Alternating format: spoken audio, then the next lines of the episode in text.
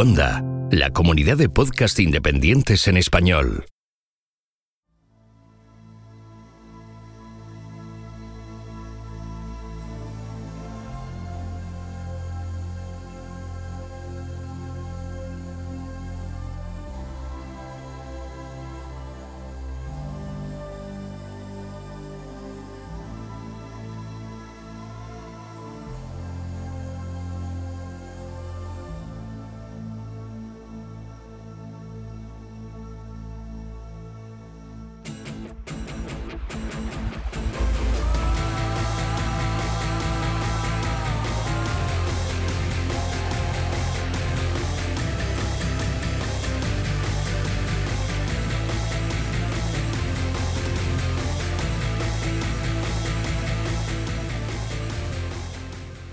Esto es Istocast, no es Esparta, pero casi.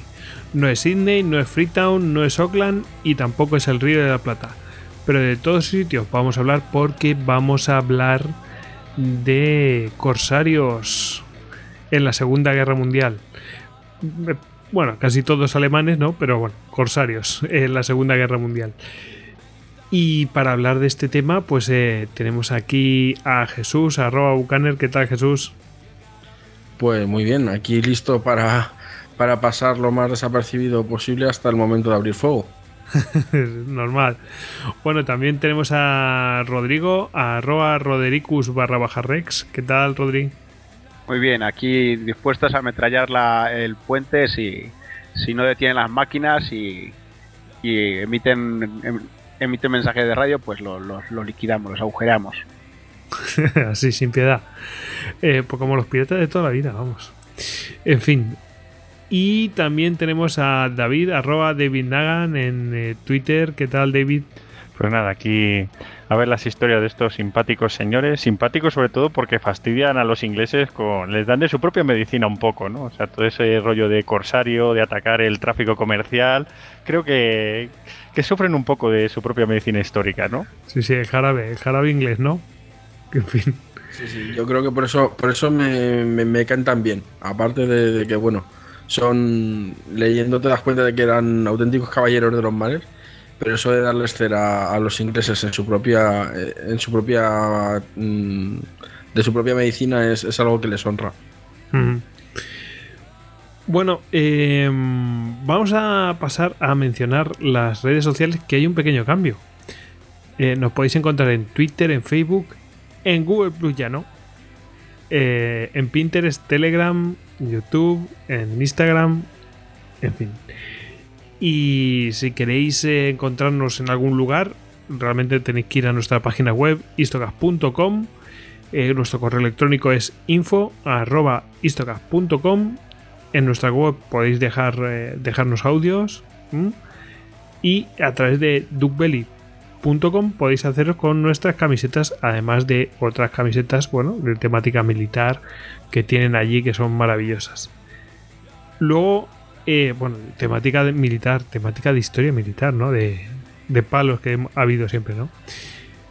Vamos a aprovechar, ya que estamos con todas estas cosas, ¿no? De que estamos hablando de, de palos en el mar y todo esto, ¿no? Y de, de corsarios y tal.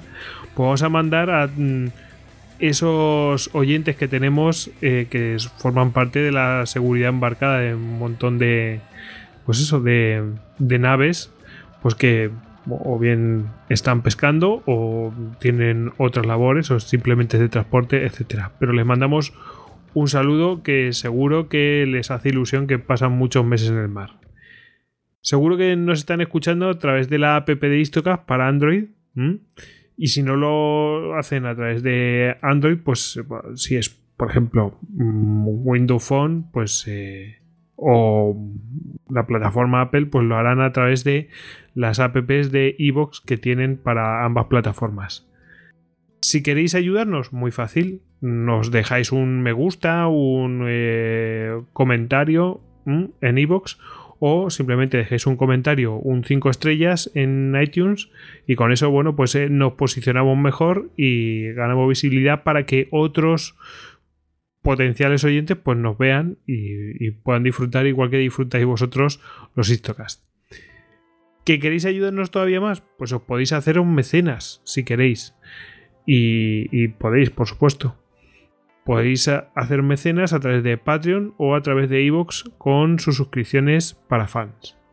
Bueno, pues vamos a empezar y yo creo que para empezar con estos corsarios en la Segunda Guerra Mundial, habría que aclarar que ya lo hemos hecho varias veces, hemos, lo hemos hablado en el programa que hicimos sobre piratas.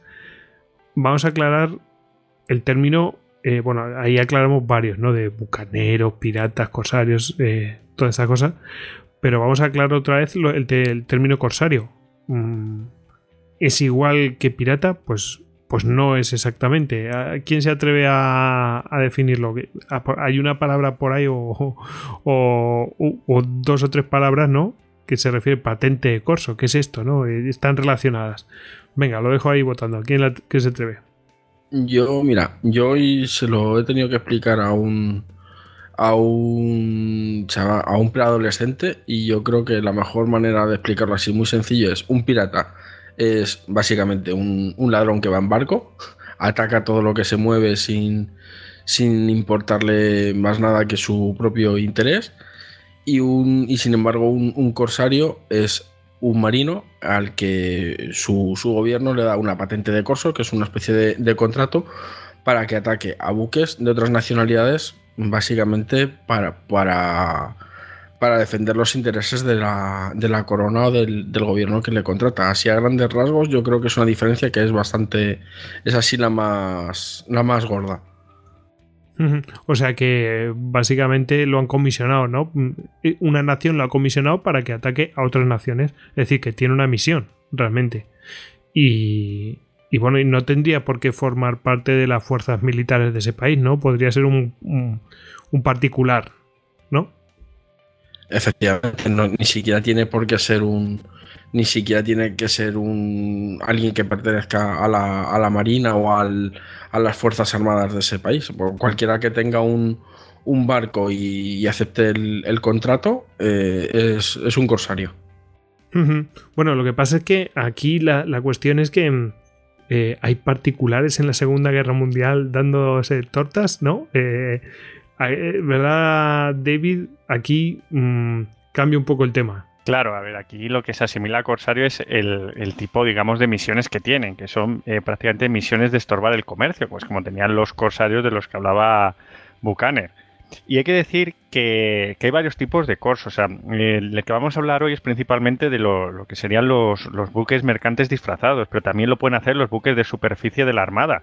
O sea, buques normales que se les destina en misiones em, pues para estorbar el tráfico marítimo de, las naciones con las que están en conflicto. Por ejemplo, el Emden, que es el más conocido de todos de la Primera Guerra Mundial o los de la clase Deutschland en la segunda, los conocidos como acorazados de bolsillo, que la verdad es que tenían un diseño muy preparado para este tipo de, guerra. Y el más conocido de todos, o sea, eh, que es el, buque submarino. El buque submarino, digamos que sería el corsario por excelencia. Es un buque prácticamente pues de, pensado, diseñado y, según se fue pasando la Segunda Guerra Mundial, todavía más pensado y diseñado pues para estorbar el, comercio y, las comunicaciones marítimas. Eh, la verdad es que mm, a lo mejor no podrían participar un submarino, podría participar en una batalla naval reglada, rollo Jutlandia, ¿no? de este estilo, ¿no?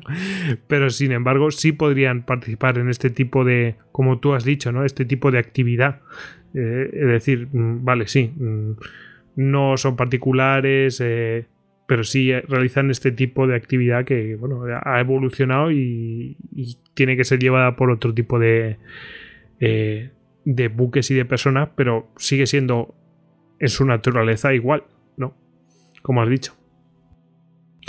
Bueno, lo que pasa es que ah, para hablar de la Segunda Guerra Mundial, por supuesto, tenemos que hablar de la Primera Guerra Mundial, porque hay precedentes, ¿no? Si queréis, hacemos un pequeño. Uh, como diríamos, resumencillo. David, ¿te, atreves con ese pequeño resumencillo? Creo que Jesús quería comentar algo antes. Ah, vale, vale, Jesús. Sí, que básicamente otra diferencia de con el tema de, los submarinos que tú comentas es que de los, barcos de los que vamos a hablar hoy, eh, mientras que un submarino básicamente pues, eh, puede interceptar un barco y en el mejor de los casos subir a bordo para comprobar que la, que realmente, pues si en caso de ser un barco con bandera neutral, pues no lleva ningún tipo de, de cargamento que pueda beneficiar al, al contrario, que no que digamos que cumple las reglas de, del transporte marítimo en estos casos y, si no es así, directamente echarlo a pique. Eh, estos barcos de los que vamos a hablar no solamente podían cumplir esa misión, sino que en caso de que las cargas de los barcos pues fueran de, interés, directamente se las, se las apresaban.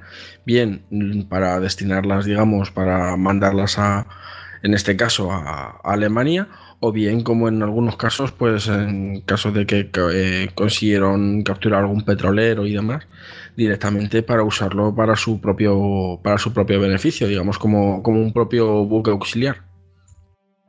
Para mantener, aumentar la autonomía, ¿no? o algo así. En fin. Em, bueno, claro, si es tan grande podría servir, pues eso, de base o algo así, ¿no? Perfectamente. No está mal pensado. Sí. Bueno, ya, ya, bueno, me imagino que luego lo, veremos, pero en algunos eh, casos de, los que hablaremos, eh, estos barcos llegaron a tener, eh, digamos, pues mediante lo que son tripulaciones de presa, dos o tres barcos siempre merodeándoles, pues para bien para destinar ahí a, a los prisioneros que iban capturando de, de los distintos barcos que iban hundiendo, bien para, pues eso, para aprovechar las, las mercancías y luego cuando ya, digamos, pues eh, habían utilizado todo lo que tenían que utilizarlo directamente echarlo a pique, o sea que, no era algo tan, tan descabellado. O sea que, como vemos, es algo más complejo que ir a atacar, eh, rendir, eh, hundir o, algo así, ¿no? Una cosa, hay un sistema ahí montado para, para poder seguir con la actividad en una guerra como la Segunda Guerra Mundial. Y ojo que muchas veces los recursos que capturaban eran muy importantes. Por ejemplo, había veces que capturaban barcos que llevaban un cargamento de caucho, que, por ejemplo el Reich necesitaba pues de, manera muy necesaria, entonces los intentaban enviar. O sea, que rompían el bloqueo. Muchas veces incluso se, había auténticas batallas en la zona del Golfo de Vizcaya, pues intentando que estos cargamentos llegaran a, Burdeos, que era, digamos, el, el, puerto más exento que tenían en aquel momento, el que no tenía, digamos, a toda la, la gran isla británica delante. Claro. Eh, pues eh, poco a poco veremos estas cosas con este programa y ahora sí, ¿os parece que vayamos a esos precedentes de la Primera Guerra Mundial? Brevemente porque realmente Sí, un, pequeño. Merecería, merecería un Istocas, ¿no? Como siempre decimos. La verdad es que podría ser otro Istocas perfectamente. Pero bueno, hacemos un pequeño resumen pues para ponernos por qué de pronto en la Segunda Guerra Mundial existe eh, y tiene, digamos, eh, este gran valor, esta forma de guerra. Y, eh, y Alemania, la verdad es que sacó grandes réditos de ella. Y bueno, hay que ver que en la Primera Guerra Mundial eh, y mucho antes ya existía en Alemania, mm, digamos, una estrategia muy clara respecto a, estorbar el comercio británico. O sea, eh, siempre había una hipótesis de guerra contra Gran Bretaña y sabían que lo más importante que tenía era una nación, una isla y era una nación y un imperio marítimo. O sea, todas sus, sus eh, provisiones venían por mar. Entonces veían que era muy, muy, muy importante pues estorbarlo y, hacer que, que, todos los recursos, digamos, toda la armada y demás se desperdigara por los siete mares intentando pues eh, parar buques eh, de todo tipo, submarinos y demás, que lo estorbaran. Entonces, en la Primera Guerra Mundial hay que tener en cuenta que Alemania eh, partía con una ventaja y era que formaba parte del sistema colonial. Entonces, tenía colonias tanto en África como en Extremo Oriente. Cuando comienza la Primera Guerra Mundial, de estas colonias, sobre todo lo que es la Armada convencional, los buques de guerra, pues eh, generalmente lo que hacen es partir en, función de corso. Por ejemplo, el más famoso, el más conocido de ellos es el Endem. Eh, los alemanes también lo que realizaron, eh, digamos, fue una serie de organizaciones. Ellos sabían que aparte de su, imperio colonial, no, era tan grande como el británico, por supuesto, pero necesitaban de países neutrales y forman una organización que se llama Etapendiens. Esta organización se encarga de, digamos, de, camuflar barcos, barcos mercantes normales, eh, prepararles papeles falsos, en plan para, digamos, de tú sales de Buenos Aires y vas, mm, yo qué sé, a Ciudad del Cabo con un cargamento de madera, ¿no? Pero realmente estos barcos lo que tenían era la misión secreta de quedar en un lugar apartado, fuera de las rutas eh, oceánicas normales, con los corsarios para provisionarlo, que es lo que hablaba anteriormente Buchaner. Toda esta flota de barcos que continuamente petroleros, eh, buques de abastecimiento de armamento y demás, que salían desde puertos neutrales y abastecían a, estos barcos. Esta organización... Oye, perdóname que te diga, pero es que me parece de una complejidad la leche. O sea, creas una organización para poder nutrir de documentación falsa, para poder nutrir a esos... a, esos eh, o sea, es que es un entramado. pero es que, es que, parece un este entramado, un entramado mafioso, tío. Pero cuando te lo cuentes que es todavía mejor, porque es que este entramado nunca lo detectaron los aliados. O sea, eh, se mantuvo en secreto durante la Primera Guerra Mundial. Después del armisticio no salió a la luz. Y por tanto, en la Segunda Guerra Mundial volvió a funcionar. Ah, volvió a funcionar perfectamente. Joder.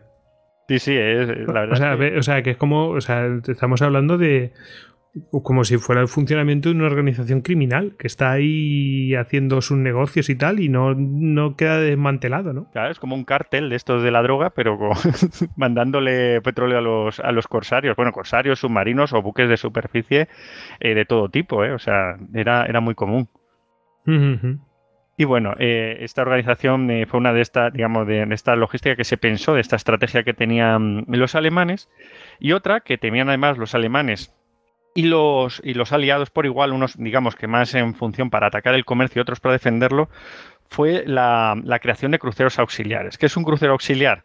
Pues un crucero auxiliar, pues vamos a ponernos en, principios del siglo XX. ¿Cómo era el comercio entonces? Digamos, más, más que nada el comercio, el, viaje de pasajeros, con los grandes buques de pasajeros, tipo Titanic, pero no eran todos tan grandes como el Titanic, sí que había, muchos tamaños, eh, muchas compañías y demás. Pues estos buques normalmente eran subvencionados por los gobiernos y salían bastante baratos. O sea, normalmente, claro, los expertos en marina, los agregados de las marinas de otros países, pues veían en los puertos estos barcos y decían, esto es un buen crucero auxiliar. ¿Qué pasa? ¿Para qué los subvencionaban? Porque es que iban diseñados para, en caso de guerra, eh, ser dotados, eh, digamos, con puntos de anclaje de armamento y ser utilizados como cruceros auxiliares. Y, bueno, eh, en la Primera Guerra Mundial, tanto eh, en Gran Bretaña como Alemania los utilizaron pues con, distintos resultados. Y bueno, en, caso general decir que, el, que, digamos, la lucha corsaria en la Primera Guerra Mundial eh, tuvo bastantes buenos resultados para Alemania. De ahí que en la Segunda Guerra Mundial se pensara seriamente en, volver a iniciarla. Y si queréis hacemos un brevísimo mm, relato de algunos de los principales cosas de la Primera Guerra Mundial, así nombrando un poco con algunas de sus hazañas. Vale, eh, perfecto. Mm, tenemos, por ejemplo, el Mowe. El Mowe fue el barco más conocido. Em, entre su, digamos, uno de sus principales hitos fue eh, minar la entrada de la base de Scapa Flow y hacer que se hundiera un acorazado británico, el, el King Edward VII. O sea, tú fíjate. Y además de capturar numerosos barcos, entre ellos, por ejemplo, el Apal, que era un, buque de pasaje y carga donde iban el gobernador de Sierra Leona y el administrador de Nigeria. O sea que la verdad es que fue un poco quebradero de cabeza para los británicos. Eh, incluso en su segundo mm, crucero, porque realizó varios, em, capturó un, buque británico, el Yarrow-Dale. Eh, y vamos, le vio como unas características para, la lucha corsaria, lo envió a Alemania y fue eh, transformado en el Leopard, que a su vez fue otro corsario, que es lo que hablaba Buchanan, que muchas veces esos recursos se han reutilizados. No solo se los arrebatabas al enemigo, sino que los reutilizabas. Bueno, de, eh, todas maneras es que además también en Alemania, durante la, la, Primera Guerra Mundial, esta lucha corsaria sacó muy buenas conclusiones Em, para, la Segunda Guerra Mundial, intentando mejorar cosas, eh, fallos que habían, que habían detectado, porque se dieron cuenta de que era más fácil y mejor para, este tipo de lucha el que los barcos tuvieran, digamos, una, gran autonomía, el que fueran duros, que fueran barcos resistentes, capaces de, aguantar en, el mar, eh, digamos, eh, pues eso, meses el, sin una logística, sin que nadie les proporcionase pues eh, eh, piezas de repuesto o sin que nadie les proporcionase el, combustible necesario, o sea, que pues tuvieran un, buen consumo, fueran barcos duraderos y, demás, frente a la velocidad o al, al, poder de armas que tenían en la, en la Primera Guerra Mundial. Y sin embargo, los ingleses todo lo que aprendieron fue, bueno, si montamos un bloqueo en el Mar del Norte, tal vez no puedan salir. y chimpún, toda solución que tenían.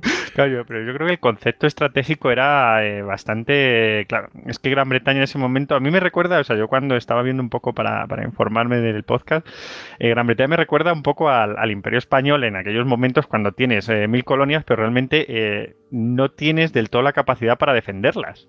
O sea, y fíjate que la, Royal Navy era bastante poderosa en la Segunda Guerra Mundial, pero claro, no tiene la mano para llegar a todos los rincones. Y claro, todos esos huecos pues son aprovechados por estos corsarios, que es lo que tú dices. Además, rentan muchísimo la, la, autonomía, la dureza y sobre todo la capacidad de pasar desapercibidos, que era su mayor, digamos, su mayor baza. ¿Cómo era eso? Eh, ¿Jarabe inglés? ¿Cómo era? sí, bueno, pues es que se encuentra con el mismo problema. Es decir, no pueden abarcar, es decir, no pueden garantizar la seguridad de tantos eh, puntos, ¿no? Uh -huh. y, y, o sea, sí, son la, la armada más poderosa que había entonces, pero claro, no les da para, para hacer frente a ataques en puntos tan dispersos. Ese es el problema, eh, que el otro pues obviamente no va a hacerles frente directamente todo el rato, que no sino que va a ir... Es que encima no sabes dónde te han atacado, simplemente, Eso sabes, es. que, simplemente sabes que el barco ha desaparecido. Salió de un puerto y no llegó a destino. Pues no se estrella ahora un avión y, no, y con un jugador de fútbol y no lo encuentran en el Canal de la Mancha. Mancha pues imagínate. Que pasan tantos barcos y tanta historia. Imagínate en, en, aquella época. Lo más que podían hacer era poner a patrullar de un puerto a otro y intentar que sonase la flauta. En algún momento igual no, claro. en algún momento igual nos cruzamos con ellos. De ahí, lo, lo, de ahí los, los, cruceros auxiliares, o sea que armaban los británicos, los que, que eran realmente transatlánticos, o sea los digamos los, los, transatlánticos de toda la vida, que les los ponían cañones y hacían esas rutas intentando seguir a los convoyes o por las derrotas que mandaba el almirantazgo o donde sospechaban que pudiera haber alguno de estos eh, corsarios, porque muchas veces sí que mandaban las víctimas mensajes de radio o se veían que dos, tres, cuatro barcos desaparecían en la misma entonces ahí se convertía en zona sospechosa y los cruceros iban ahí, pero claro, el juego del gato y el ratón en el océano. De todas maneras, ahí los, eh, estos tipos de, de, de, barcos jugaban muy, o sea, jugaban muy bien con el, eh, con el tema de, de, intentar una vez hacían los ataques, eh, dos, tres, cuatro barcos o, los que pudieran y después eh, desapareciendo lo que son las las derrotas, digamos, más, más visitadas. Que bueno, yo creo que habría que explicar que es una, una derrota para los que no, no, lo sepan. Yo te digo una cosa. Eh, Derrotar lo que, lo que me pasa a mí cada vez que juego al Dota con Goyo. Ya, ya. bueno, eh, sabes que los, eh, los ingleses eh, intentan hacer el sistema de convoyes igual que hicieron los españoles, ¿no? esa navegación en conserva, así, pues protegiendo los, los navíos y tal, pues me, parece increíble porque ven los mismos problemas y recurren prácticamente a, los mismos, a las mismas soluciones. Hasta que, bueno, pues ya llega la Fuerza Aérea y todas estas cosas que ya veremos. Pero vamos, eh, es curioso, ¿no? Todo, todas estas cosas. Sí, pero lo que, lo que decía Buchan es que realmente el sistema de convoyes funcionaba, o sea, y comienzan a instaurarlo en, en, aquellos, en aquellos barcos que van hacia Gran Bretaña. Pero es que estamos hablando de un ámbito de actuación de los corsarios que es el Océano Pacífico y el Océano Índico. O sea, donde no tienen esa capacidad los británicos. Claro, no pueden, no, no, no pueden hacer mmm, juntar, vamos, si quieren que aquello fluya debidamente, no pueden hacerlo de esa manera. Eh, es así. A día de hoy, yo creo que hablamos de eso en, la, en el Instagram de la Operación Atalanta. Sí que se intentó hacer un sistema de convoyes y tal, pero es muy difícil coordinar tanta gente, ¿sabes? Eh, y bueno, no todo el mundo está de acuerdo, obviamente. En fin. Bueno, eh, seguimos, ah, si te parece. Seguimos, con seguimos. algunos más de estos cosas de la Primera Guerra Mundial así por encima. Otro, por ejemplo, el, el Wilhelm, que este es otro barco que, pues este hizo una captura de, de 13 barcos que, con un total de toneladas, porque la, las capturas no se cuentan por el número de barcos, sino por el número de toneladas total, que en este caso serían alrededor de 56.000 y que bueno, acabó internado en Estados Unidos hasta que Estados Unidos entró en guerra y lo, y lo asimiló. El Berlín, otro barco que además se dedicó a, minar, eh, digamos, cerca de, las Islas Británicas, y una de sus minas eh, hundió el, el, acorazado Audacius. Esto ya hizo que el almirantazgo se le alterara muchísimo, porque es que estaban incluso perdiendo acorazados a manos de estos barcos. Luego el Kaiser Wilhelm der Grosse, o sea, algo así como Guillermo el Grande, que, también hizo una serie de capturas por las costas africanas y fue acabó siendo hundido por un crucero británico y a mí luego uno de los más frikis que es el Cap Trafalgar, porque este era un crucero auxiliar, o sea, un, transatlántico alemán que en el momento de iniciar las hostilidades eh, pues va a una bahía resguardada y empieza a disfrazarse de un, de un, de un transatlántico inglés. ¿Qué ocurre? Que cuando acaba ya de disfrazarse, se había disfrazado como un transatlántico inglés de una compañía similar al, al, digamos, al crucero auxiliar que se le encontró, que era el Carmania. Entonces el Carmania de pronto se encuentra con su doble. Dice, oh, oh, aquí hay gato encerrado tuvieron un duelo que tuvo que ser bastante épico entre dos transatlánticos dándose cañonazos, claro, imagínate, eh, no están para nada blindados, pero son enormes, o sea, al final pues barrerían camarotes, eh, eh, grandes salones y demás, y el Carmania acabó hundiendo al Cap Trafalgar. uno de estos duelos curiosos donde los haya. Sí, señor. Y luego el, más conocido de la Primera Guerra Mundial, y ya con esto acabamos un poco el, resumen, es el Seattle, algo así como el Águila Marina. Que este fue un, un corsario que al contrario de los anteriores, que pues que, digamos su método de propulsión era con, calderas de vapor, o sea, en la Primera Guerra Mundial todos los barcos iban, digamos, eh, eh, carboneando, o sea, con carbón, digamos que era el, método eh, principal de, propulsión. Pues el Seattle era un, un, clipper, o sea, un barco de vela. Y de, hecho tiene como una imagen muy romántica, o sea, donde lo lees, aquí todos los resúmenes y demás, cualquier sitio de internet lo dan como ese halo de romanticismo, del último corsario a vela y tal. Pero bueno, realmente eh, el disfraz era eh, el mejor que se podía hacer. En esta época había bastantes clippers, pues haciendo la carrera del té a las Indias o la carrera del trigo también a, hacia la zona del Índico, hacia, que, van, que unían el, el Índico y Europa por el sistema de vientos y la verdad es que va bastante rentable todavía los, buques de este tipo y claro, el, el se pudo camuflar bien. Y es curioso porque eh, digamos que tuvo bastante éxito, pero no fue hundido por un, por un, digamos, un barco enemigo, sino que lo hundió un tsunami en las islas de la sociedad. ¿Un tsunami? Un tsunami, sí, un maremoto. Pero qué movida, ¿no? para que veas. No envían mis barcos para luchar contra los elementos, ¿no? pues ese más, claro que eso, vamos. bueno, eh, más, eh, más casos. Nada, es un poco de, resumen para ver un poquito de todo, de cómo era esta, esta guerra corsaria en la Primera Guerra Mundial y realmente que hemos visto que el caso más exitoso es el del Mogue, que es realmente el, un mercante disfrazado antes que cruceros auxiliares, grandes transatlánticos o barcos de vela que al final pues eso también se utilizaron, pero el, éxito fue principalmente este tipo de barcos que vamos a ver que la Segunda Guerra Mundial es el concepto que se lleva a cabo. Bueno, lo que tampoco yo quiero recordar también a un corsario de la, de la primera de la Primera Guerra Mundial que fue el, el Wolf, que tiene el récord de digamos una, una misión de 444 días en el Atlántico y el o sea, por el Atlántico, el Índico y el Pacífico, ¿de acuerdo? Hasta que, hasta que volvió a, Alemania.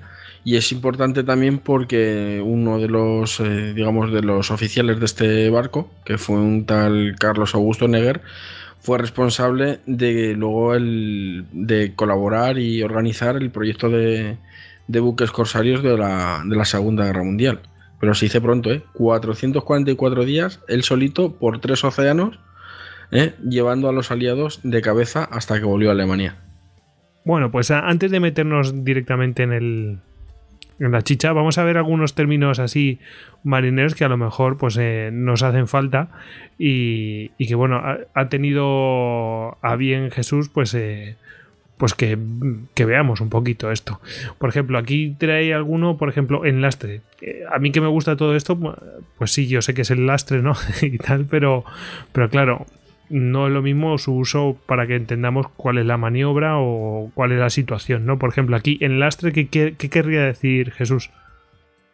Pues básicamente, por lo que he estado mirando, ¿de acuerdo? Yo no soy precisamente el más marinero de, de todos, Aquí todos somos grumetes de agua dulce. Sí, sí. Cuando un petrolero lo mandan en, lastre de un punto a otro, ese, por el propio diseño del, barco, eh, si va vacío, se vuelve muy inestable. ¿De acuerdo? Eh, entonces lo que se hace es que se le se llena generalmente con, agua eh, los compartimentos o con cualquier tipo de, de, sustancia para darle peso y que el barco, digamos, tenga la, el nivel de, de flotación eh, adecuado. Entonces, cuando se tiene que mandar a, cargar eh, de un puerto a otro, en lugar de que vaya vacío, que el barco puede ser más, más inestable y más susceptible a las inclemencias, se le, se le rellena con, lastre para que pueda viajar de un punto a otro. Bueno, algún más términos. Por ejemplo, tenemos aquí eh, cortar la estela, ¿no? Sí, básicamente ese por lo que he estado por lo que he estado viendo es pasar por detrás de la estela. Básicamente sería el equivalente a, antiguamente a, intentar cortarle la, la T a, un barco, que ya lo hemos explicado en algún que otro histocas, pero básicamente es con el objetivo de intentar ponerse en paralelo para poder tener un, mejor ángulo de, tiro. ¿de acuerdo? O sea, pasar por hacer maniobrar para pasar por donde ha pasado ya otro barco para intentar cualquier tipo de maniobra, ¿no? Para lo que sea. Efectivamente. Bueno, claro, en su persecución. Eh, lo que habéis comentado antes, navegar en conserva. Ese es una formación que se utiliza para proteger a un convoy. Eh, digamos que. Mm, Escoltar, ¿no? O sea, sí, sí, es como que están repartidos. O sea, se, van, se, se distribuyen los barcos ¿no? Eh, pues sobre una superficie marítima y pues van navegando todos más o menos a la vez y, y claro, están, supone que los más débiles pues van en el centro y van protegidos por los demás alrededor. Pero vamos, van navegando todos más o menos a la vez. No, no, van, no van en una formación en línea ni nada de esto. Vamos, hasta donde yo tengo entendido es así. Ah, vale, vale. Por ejemplo, la navegación que lleva la Armada Invencible, la mal llamada Armada Invencible, cuando iba hacia, la, hacia el Canal de la Mancha, iba de esa manera, iba así, navegando en conserva. Y el resto, bueno, y además que es que era la, especialidad de, de, los barcos españoles, cuando hacían la, eh, pues eso, mm, cuando hacían la, lo que llamaban la carrera india, pues iban de esa manera, protegiendo a los galeones que llevan pues eso, todo, todo, el material, ¿no? Eso es. de todas formas, te lo voy a confirmar ahora. Jesús, ¿más términos? Sí, el que os había comentado antes, derrota. Una, la derrota básicamente es eh, son las rutas marítimas que tienen que ver, o sea, porque en el, en el, océano los barcos no van por donde les da la gana, sino que intentan aprovechar pues eh, tema de, de, corrientes, tema de digamos, de proximidad a determinadas zonas para poder, pues, para hacer los viajes, optimizar de alguna manera el, viaje. Entonces, eh, una, una, derrota, la derrota X o la derrota de una ciudad a otra es la ruta marítima que está fijada y establecida por la cual los barcos suelen viajar, mm, porque en caso de que tengan cualquier problema o demás, por decirlo de alguna manera, es donde se les va a buscar. Entonces, los, estos barcos lo que hacían, los corsarios, era alejarse lo máximo posible de las zonas de, de las derrotas marítimas para, pues eso, para refugiarse, para camuflarse, para aprovisionarse con, con, submarinos o con sus barcos auxiliares. Y luego cuando, cuando empezaban de nuevo la, la cacería, pues se volvían a, introducir en estas derrotas buscando, pues eso, a, a las presas. Un tema que no he mencionado de lo de la navegación en conserva, y es verdad, y es importante tenerlo en cuenta, es que, mm, claro, eh, si tú vas protegiendo a los buques que son más débiles, normalmente los más lentos, pues claro, es una navegación que va al ritmo del más lento. Y bueno, pues es un, es un detalle, ¿no? Que, es un, que sí que tenía su parte mala, que era que ibas más lento de lo que debías. ¿Algún término más? Pues así a, bote pronto no se me ocurre ninguno, pero bueno, si bueno, irán saliendo. Eso pues es. si hace falta lo explicamos. Eso es, eso es. Además, si no me equivoco, tenemos un diccionario eh, de términos marítimos. Lo tengo por aquí en el a mi espalda y lo puedo buscar ¿eh? para, completar lo que sea. Bueno, Producción al aire. exactamente, tal cual, ¿no? Eh, oye, tengo un, montón, tengo un montón de diccionarios, para algo tenían que servir. En fin. Em, bueno, ¿os parece que, em, que hablemos eh, pues del, corso pues como estrategia, porque antes lo, hemos medio mencionado, ¿no? Que era una estrategia que eh, obviamente a, Inglaterra, salvo, yo que sé, Jutlandia en la Primera Guerra Mundial, ¿no? Eh, es muy difícil batirla de tú a tú, ¿no? Pues entonces tienes que buscar estrategias alternativas. Es decir, a Napoleón no lo puede vencer cara a cara en el 90% de las ocasiones. Tienes que buscar acciones pues de guerrilla, como se hizo en la península, etcétera, para intentar vencerle. ¿Que te puede funcionar como en, en Bailén? Sí. Pero mm, te mueves mucho más cómodo haciendo otro tipo de estrategia. Pues aquí en el mar lo mismo, ¿no? Y me imagino que esa es la idea que tenían los alemanes de decir, vamos a ver, no podemos igualarles en eh, marina contra marina, pero sí podemos hacer una estrategia alternativa y que nos pueda funcionar. Y vamos, le funciona muy bien, hasta que, bueno, eh, les hizo mucho daño. Eso que no está mal pensado por parte de los alemanes enfrentarles de esa manera. Así que, bueno, vamos a hablar de ello. ¿Parece? ¿Vemos una panorámica general del, del tema? Perfecto. Pues venga, ¿quién quiere hablar de esto? Empezar. Eh, lo he dejado botando ahí la pelota. si quieres tú, Jesús. No, a ver, mm, cabrones que sois todos, ¿no? no, hombre, yo, yo, yo, lo dejaba. A ver, vosotros esta, es una estrategia naval, ¿no? Como cualquier otra. Eh, ¿Creéis que fue lo acertado? Yo creo que sí. A mi, a mi modo de ver, fue una estrategia bastante acertada. No podía coger pretender en la Segunda Guerra Mundial después de lo que había pasado en la Primera, se vio en Jutlandia. Es decir, eh, sí, mm, muy bien. le has pegado un un buen repaso a, estos tíos, pero al final, mm, vamos a ver, eh, mm, como mucho puedes tener una victoria pírrica, porque como tengas más victorias de este estilo, te quedas sin, sin Chris Marine, ¿no? que le llamarían. Entonces tienes que optar por otro tipo de estrategia, que en la Primera Guerra Mundial, mm, de hecho, ya se habían centrado mucho en este tipo de estrategia corsaria, como habéis mencionado anteriormente.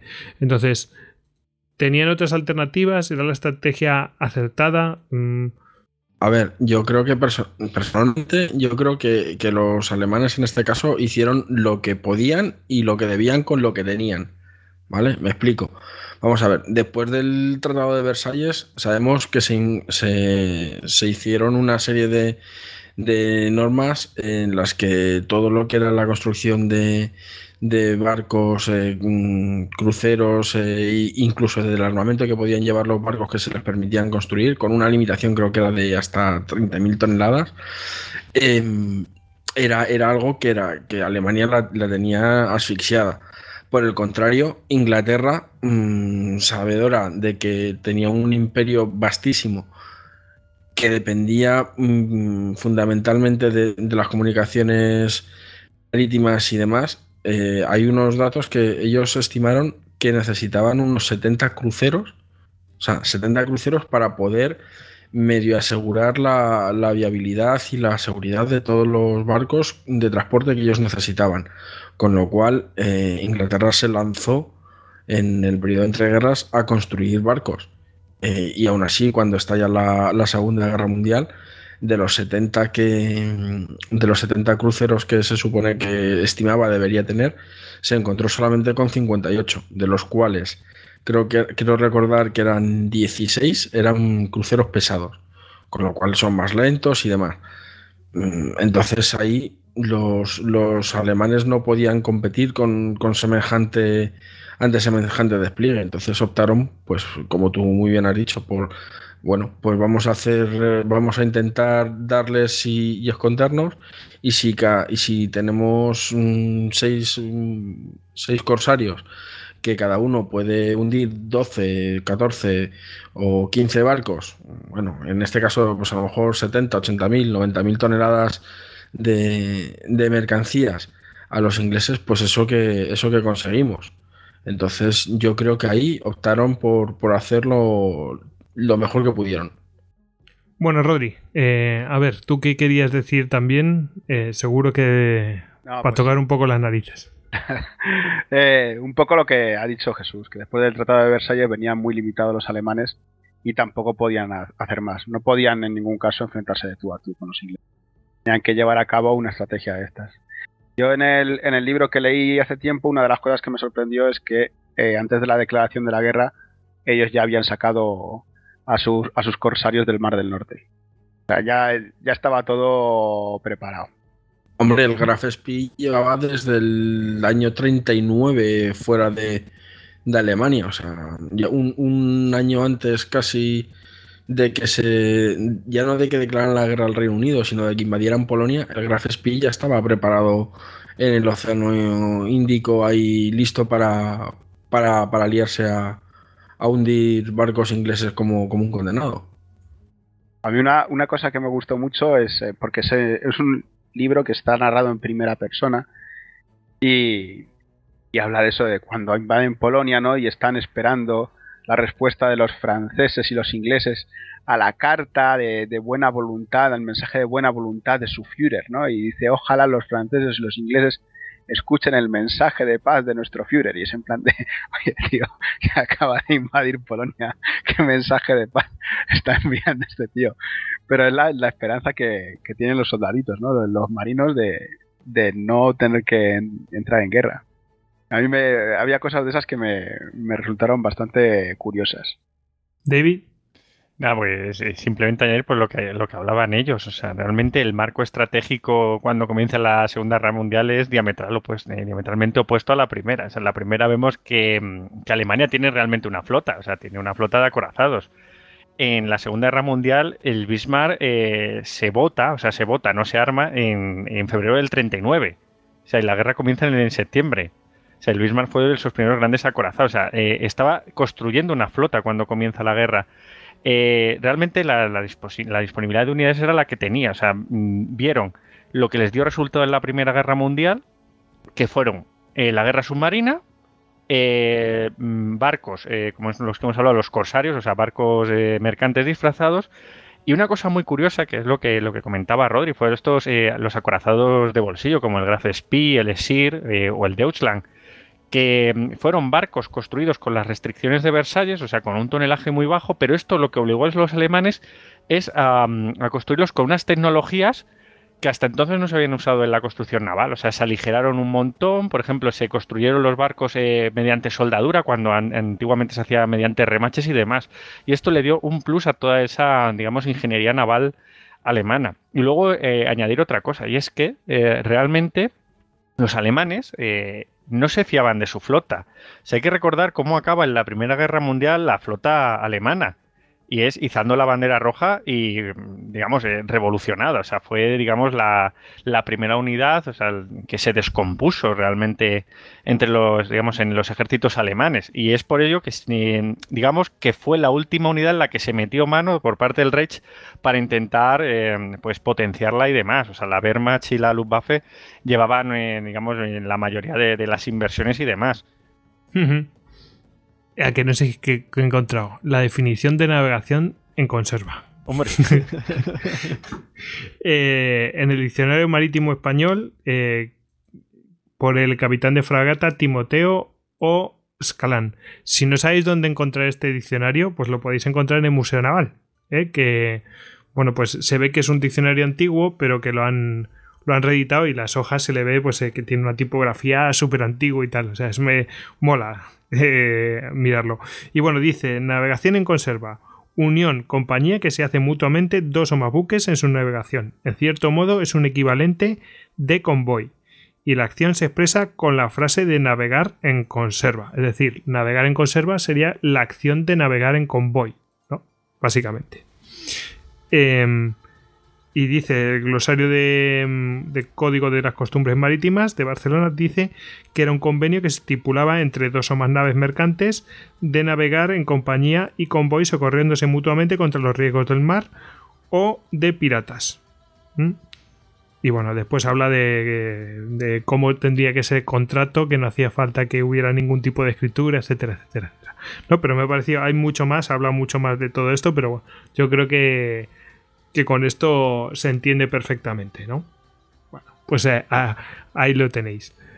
Bueno, eh, después de esta digresión que había quedado pendiente, pues ya está. Si, hay más términos, lo aclararemos con este magnífico diccionario.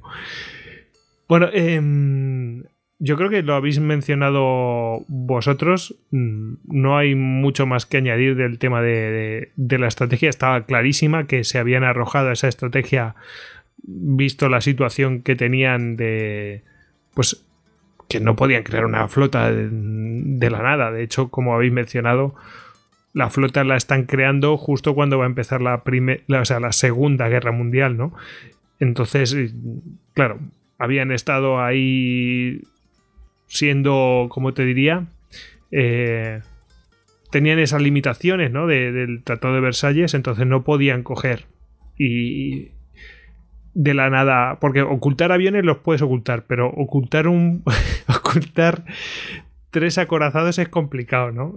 Y, entonces, bueno, ya cuando la guerra parecía inevitable, pues, hombre, pues ya tenías uno lanzado prácticamente botado. Y bueno, pues eh, eso sí lo puedes hacer, ¿no? Mm, pero, yo qué sé, ocultar cazas, pues los puedes ocultar, los puedes esconder. Eh, pero acorazados me parece complicado. Y bueno, yo creo que la estrategia que, que emplean es la más acertada, como por lo mal que lo empieza a pasar Reino Unido. ¿Os parece que vayamos ya a los corsarios o queréis hacer añadir algo más eh, sobre panorama, este panorama que, que en el que se encuentra? Por cierto, no. Vale, siempre estamos hablando de los alemanes, pero ¿y de otras naciones? ¿Les interesaría, por ejemplo, yo que sé, Japón, ¿no? Les interesaba este tipo de, guerra, le interesa, por cierto, Reino Unido, a ver si me está saliendo, ¿no? Eh, poco a poco. Reino Unido le interesaba también utilizar este tipo de estrategia, como en plan de, vale, no puedo hacer frente a esto, pero voy a intentarles hacerle lo mismo. Yo creo que en Reino Unido no es tanto, porque Reino Unido con hacer un bloqueo es prácticamente les, les los ahogaba a los alemanes. Es que en cuanto comienza la guerra, los buques alemanes eh, civiles que se encontraban en el mar rápidamente se internan en puertos neutrales. Porque es que saben lo que les espera, quien domina a los mares es que los domina. O sea, no es necesario este tipo de guerra. Y lo que decías de, de otras potencias del eje, eh, Japón se utilizó algunos buques corsarios pero realmente, digamos, por su estrategia y, por el, el, devenir de la guerra en el Pacífico, no los necesitaba tanto porque no tenía que hacer una guerra al comercio británico, sino que conquistó los territorios directamente. Sí que los utilizó un poco en el Índico y tal, pero en menor medida que los alemanes. Y luego el, creo que los italianos utilizaron algunos buques desde Abisinia, pero que vamos, que no duraron mucho. Bueno, es que eh, eh, vamos a ver, eh, el tema de las potencias centrales es complicado, ¿no? como la Primera Guerra Mundial es, son presa fácil de un bloqueo. En el caso de Japón, pues ya como tú dices, otra estrategia yo creo que esa es la estrategia total, la de Japón y Estados Unidos es la guerra naval por antonomasia, es como a lo bestia, me encanta, es como es de estudio. Ahí ven es que el otro día están echando Tora Tora Tora en la tele. Y están hablando de están peleándose, ¿no? Los, eh, los almirantes japoneses por qué estrategia es la que deberían seguir, ¿no? Eh, si tenían que seguir una estrategia de acorazados o una estrategia de poder aéreo eh, poder aeronaval. Y bueno, tenían, bueno, por lo menos reflejan allí en la, en la película, pues eh, esas dos cosas que están viendo. La guerra ya está lanzada en, en Europa y lo que vienen a decir es, mm, a ver, ya está viendo en Europa que el que no tiene el poder aéreo, te, vamos, se lo comen. la guerra de doctrinas clásica de, la Segunda Guerra Mundial. Y bueno, pues lo, lo, ponen ahí. Ahí, pues yo creo que Japón y Estados Unidos mm, se olvidan de eso y van a lo que van. De todas maneras, es que los, eh, como hemos comentado antes, los alemanes tenían no solamente, digamos ya, eh, todo el tema de, de los eh, de los barcos preparados y demás, sino que además tenían toda una estrategia que llevaban, llevaban preparando, pues eso, o sea, como, como les habían pillado, como decía David, como no les habían, no les habían pillado esa, organización eh, clandestina de la, Primera Guerra Mundial, eh, la siguieron utilizando y perfeccionando hasta el punto de que, bueno, pues eh, mm, dentro del, tema de que conservaban el debido silencio de, radio, mm, simplemente con emitir una letra o con emitir una palabra, eh, eran capaces de comunicarse con, sus buques auxiliares para fijar un punto de encuentro, un, día, una hora, a tal manera que, bueno, pues que minimizaban al, máximo cualquier posibilidad de ser, de ser localizados. Y aunque los localizasen, mejor dicho, aunque captasen esa, esa señal y consiguieran en un momento dado eh, triangularla con radiogoniómetros, las distancias eran tan grandes que cuando llegaban allí los barcos aliados ya no estaban. Entonces, en, ese aspecto los alemanes estaban muy por delante de, cualquier otra armada o de cualquier otra nación en, ese, en ese sentido. Eran auténticos profesionales del corso. Bueno, pues vamos a un descansito y enseguida volvemos con los corsarios en la Segunda Guerra Mundial.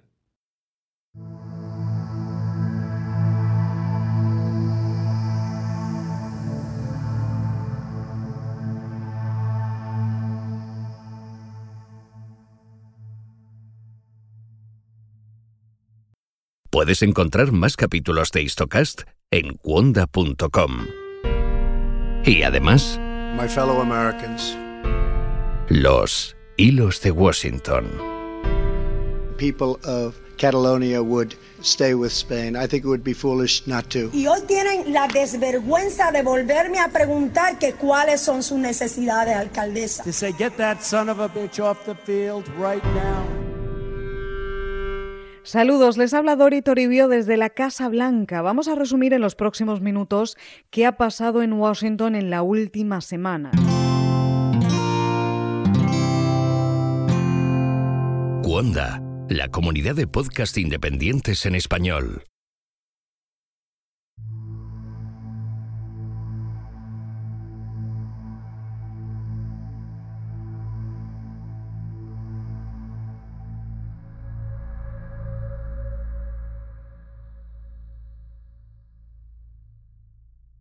Ya estamos de vuelta y vamos, como hemos prometido, con los corsarios. Estos en la Segunda Guerra Mundial, que tenemos aquí casos con nombres muy guays, aquí con de dioses y de todo, tío, mola un montonazo. Eh, bueno, vamos a, vamos a empezar. eh, no sé si querías empezar tú, David. Venga, si quieres, empezamos un poco a hacer una enumeración de los principales corsarios de, de- de los barcos que actuaron en la Segunda Guerra Mundial y, la- y las grandes efemérides que tuvieron. Pues no vamos a contar aquí mm, detalladamente sus travesías porque la verdad es que fueron eh, de ba- bastante tiempo, o sea, fueron travesías muy largas y tuvieron bastante éxito, o sea, capturaron y hundieron bastante del, del tráfico enemigo. Eso de por sí no es que diera para un histocast, pero sí que daría para, para un buen Steelcast o un Blitztocast o algo así. Y me consta que, bueno, aunque no sean corsarios, pero sí que, por ejemplo, Veramendi hizo relatos sobre pues buques blindados y tal, en dos partes y todo, eh, eh, con detalle, o sea que, que merece la pena contar la historia detallada, pero bueno, no es el caso, aquí vamos a hablar de los corsarios en la Segunda Guerra Mundial y claro, no hay sitio para tanto. Sí, una, digamos, vamos a hacer la visión general. Eso es. Pues si queréis empezamos con el primero, aquí en plan alineación. Y el primero de ellos, además el primero que, mm, que zarpa en, en la guerra, que zarpa de Alemania, es el Atlantis, que, que zarpa el 31 de marzo de 1940 y lo hace a través de la costa noruega. O sea, em, viendo un poco, si nos ponemos con un mapa de Europa, vemos que Alemania está en un conflicto, uno de sus rivales es Gran Bretaña, eh, es una gran potencia naval, encima es una isla y sus costas prácticamente te están cerrando la posibilidad de una salida libre al mar, como le pasa a Alemania. Alemania tiene costa en el Báltico y costa en el Atlántico Norte, en el Mar del Norte. Y claro, eh, no tiene una salida expedita. O sea, eh, vamos a ver en, en, digamos, en, en todos estos corsarios que hasta que no hay una conquista de Francia, hasta que se conquista Francia y se consigue sobre todo el estratégico puerto de Burdeos, que ya es una, es una salida expedita a través del Golfo de Vizcaya, Alemania pues eh, no puede, digamos, eh, eh, salir expeditamente al mar y tiene que hacerlo pues bordeando las costas, en este caso las costas noruegas hacia el Ártico. Y el, y el primer, el primero de los corsarios que vamos a ver hace este recorrido. Vamos a ver un poco cómo están armados, porque el Atlantis, eh, digamos, que, mm, que, hace la base del armamento que llevaban estos, estos barcos. Y es de 6 cañones de 155 milímetros, un cañón de 75 milímetros, dos cañones antiaéreos de 37 milímetros, dos cañones rápidos de 20 milímetros, seis tubos lanzatorpedos, luego iba dotado de dos hidroaviones y portaba 92 minas. Eh, vemos todo este armamento. Pues todo este armamento, en la, en la silueta del barco no se veía absolutamente nada ¿Por qué? Porque estaba todo camuflado. Esto era lo importante. Este barco tenía que pasar por un mercante pacífico. Eh, normalmente se les disfrazaba de mercantes suecos, eh, o en este caso noruegos, ya que en este, eh, o soviéticos, porque en estos momentos de la guerra estas naciones todavía no eran beligerantes y por tanto eran neutrales. Entonces todo ese armamento tenía que estar escondido pues a través de, digamos, de, falsas estructuras sobre la cubierta, pues de madera y tal, que por mandos eléctricos desde, digamos, desde la cabina de mando, se podían bajar y en ese momento aparecía el armamento. Será un poco ciencia ficción lo de estos barcos. Em, vemos un poco que, bueno, eh, comienza pues el periplo por aguas noruegas y una vez que ha, pasado lo que es el bloqueo británico, se dirige hacia el sur. Eh, comienza a capturar barcos eh, y los empieza a mandar hacia Alemania. Empieza ya a hacer su actividad corsaria. Pasa al Pacífico y aquí tiene uno de, los, de sus mayores, digamos, capturas que es el barco británico Automedón.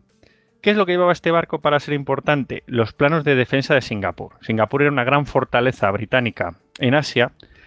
Y claro, en cuanto Alemania obtuvo estos planos, rápidamente hizo que le llegaran a los japoneses. Los japoneses en un principio pensaron que eran falsos, pero cuando comienza la conquista de Singapur se dan cuenta que eran totalmente reales. De hecho, eh, regalan al capitán del, Atlantis una espada japonesa, pues agradeciéndole el gesto y haber, y haber obtenido eh, ese trofeo. Y bueno, y también como premio dejan que utilicen algunos de los atolones que están bajo su soberanía para que el Atlantis haga un poco de, carenados en plan, pues nada, eh, eh, sin que le molesten mucho eh, los buques británicos. bueno, una vez que está en el Pacífico, vuelve a pasar al Atlántico Sur. Todo esto es como comentaba Jesús, o sea, eh, van recibiendo órdenes en todo momento cuál es la mejor zona de caza, pues por informes que se tienen de convoys que se están moviendo, donde hay mayor tráfico naval, pues allí se van enviando a los, a los corsarios.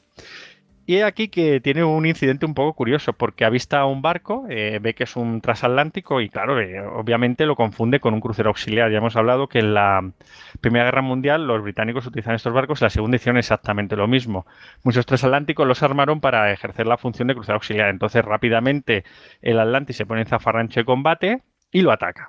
Pero aquí que el barco con el que se encuentra es un buque egipcio que se llama Zamzam y que portaba, esto es muy curioso, 100 pastores protestantes, 66 mujeres, 35 niños, una dotación de la Cruz Roja, un periodista del Time y un fotógrafo de Live. Entre todo este elenco, aquí no sabéis a quién se la lía al Atlantis, pues lo vamos a ver a continuación. Bueno, eh, un del barco, entonces se monta un pitoste porque realmente quedan 300 náufragos, tiene que, digamos, eh, esperar el, el, Atlantis pues a que se puedan embarcar en los botes salvavidas y que puedan llegar a tierra y demás. Vale, pues el periodista, eh, o sea, el, fotógrafo de Life le hace una foto al barco. ¿Qué es lo que ocurre? Que, estos corsarios, eh, la máxima que tienen es la discreción, que nadie sabe cómo son y tienen que pasar totalmente desapercibido. Esa foto llega al almirantazgo y el Atlantis queda señalado. Y bueno, sigue haciendo su periplo, no encuentra más presas y desde, desde Alemania se le ordena que petrolea un submarino, al U-126. Y cuando está haciendo esta maniobra, eh, ven que aparece en, la lejanía un crucero británico. El submarino se sumerge rápidamente, se sumerge tan rápido que incluso el capitán del submarino se queda en el barco.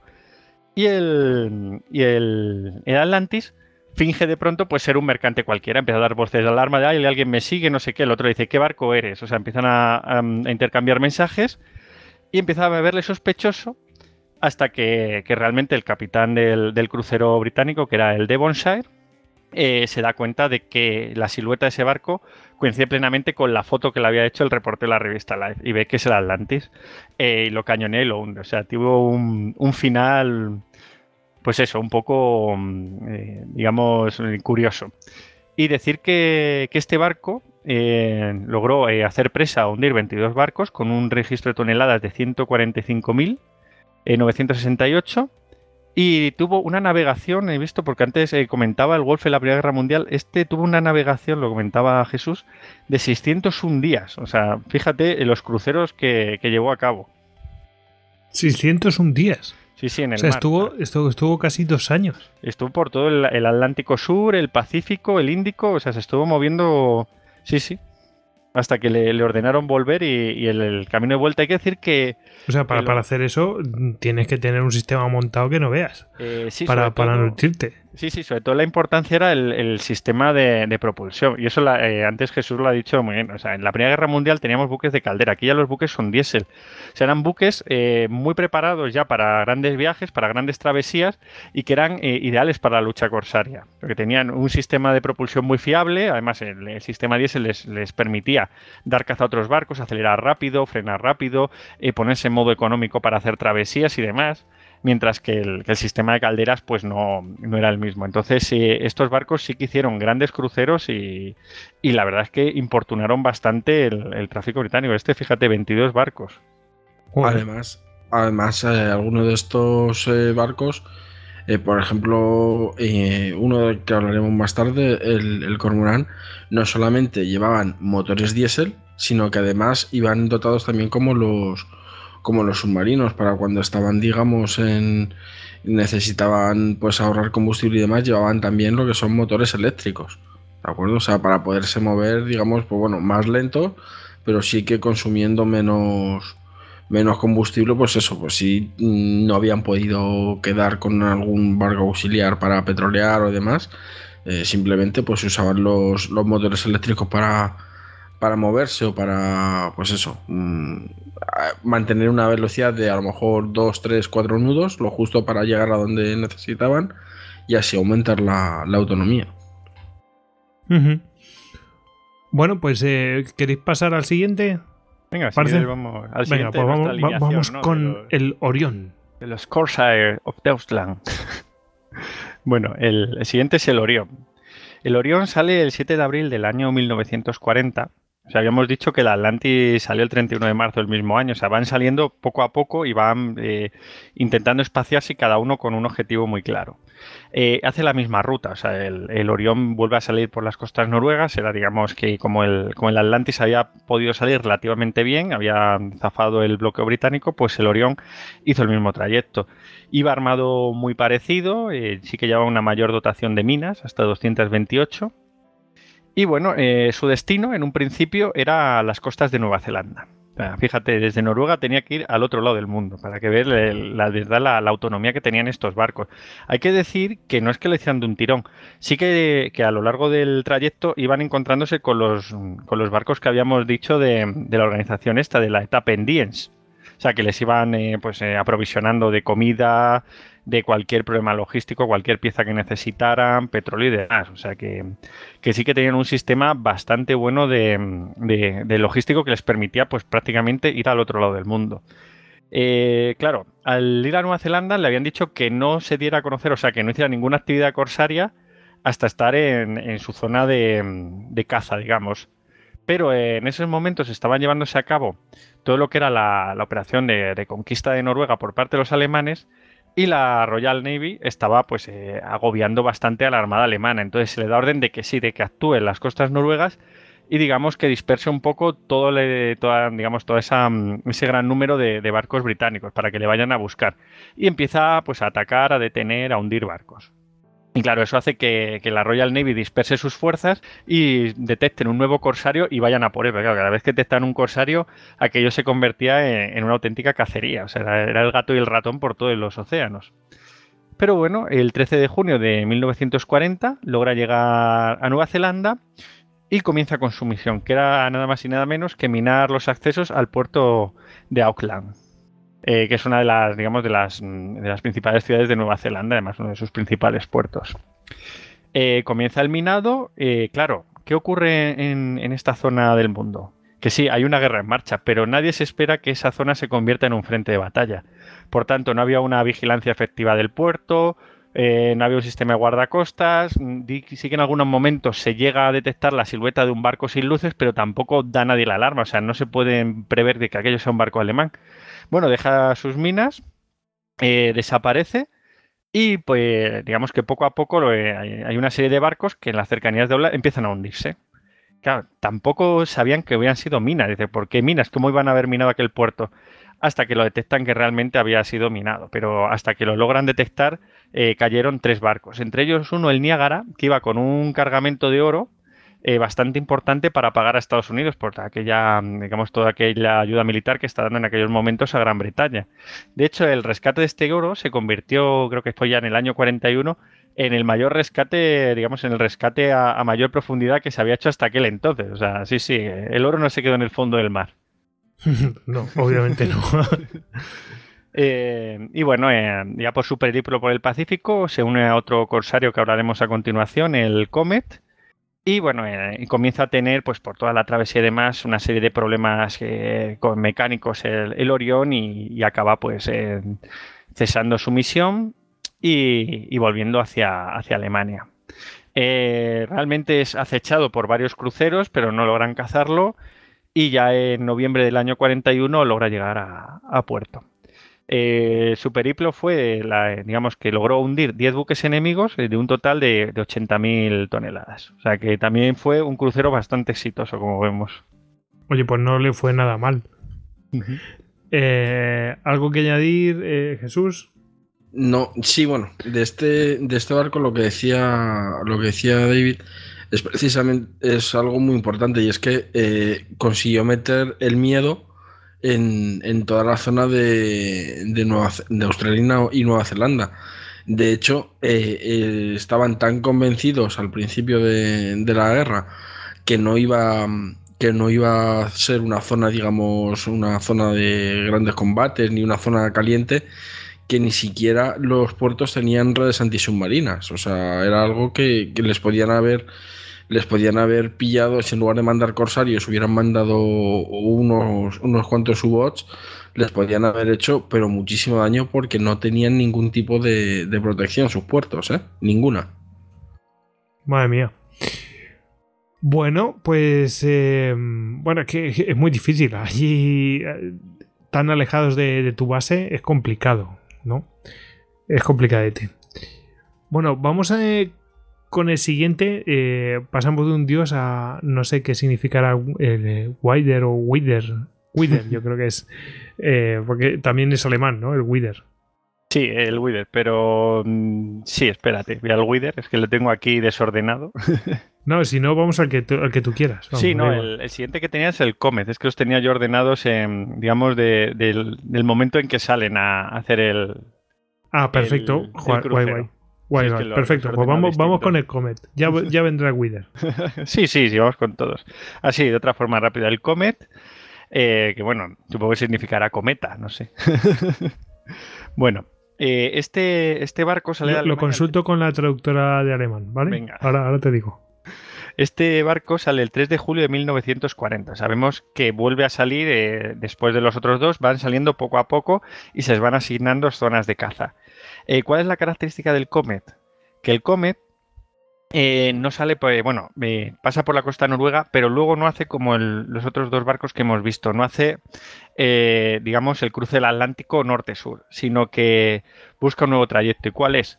El paso del noreste va hacia la Unión Soviética y empieza a bordear el Océano Ártico. O sea, va hacia el Mar Blanco y empieza a bordear por el norte de la Unión Soviética el Océano Ártico. Claro, esto tuvo que hacer con ayuda de los rompehielos soviéticos. Claro, hay que recordar que en este momento la Unión Soviética y Alemania eran súper amiguitas. O sea, no es lo que pasó después, justo un año después, sino que en estos momentos ambos gobiernos, digamos que tenían una serie de pactos, habían repartido Polonia, eran, digamos, los dos más odiados de Europa y entonces pues se encontraban bien. Entonces, en este ámbito de cosas sí que se ayudaban. Bueno, eh, hecho este, este inciso. Y yo te hago eh, otro. te hago otro. Eh, se llama Comet. Y efectivamente es cometa, sí. Pues sí. Comet. Pues nada, ya, ya sabes, vas a ir traduciendo los nombres de los barcos. Bueno, pues el, Comet llega a su zona de operaciones en el, en el Pacífico y, como hemos dicho, se junta con el Orión, con un, eh, captura una serie de barcos que luego le sirven de auxiliares y empieza su cacería. Y uno de los hechos más destacados que tiene es que ataca la isla de Nauru junto al Comet primero, o sea, de una serie de, de, barcos que están allí. Nauru es una isla que tiene una producción de fosfatos enorme. O sea, en un primer momento la ataca junto al Comet, luego el Comet eh, se separa y luego, eh, perdón, el Orión se separa, o sea, lo, eh, lo, ataca junto al Orión, luego el Orión se separa y luego el Comet vuelve otra vez a la isla de Nauru y ataca los muelles y, y bastante lo que es eh, la producción de, de, fosfatos en esta isla, que era un, un, bien de primera necesidad para el Imperio Británico, claro. Eran bienes tan lejanos, esas infraestructuras tan lejanas eh, que es que en ningún momento el almirantazgo ni mm, se había siquiera pensado en protegerlas. O sea, eh, por esto, esta era la importancia de estos corsarios. Sea, operaban en lugares que nadie eh, preveía que pudieran operar. Y bueno, decir que, este buque acaba llegando también en noviembre del año 41 a Alemania. Y en su haber tiene un total de siete buques enemigos eh, hundidos o capturados, eh, con un total de 42.000 toneladas. Y bueno, eh, sin, sin, decirlo, digamos, la ventaja estratégica que fue, pues toda la absorción y el desvío de recursos que tuvo que hacer la Royal Navy para intentar cazarlo pues en, en, en esta zona de operaciones, que fue todo el, el Pacífico.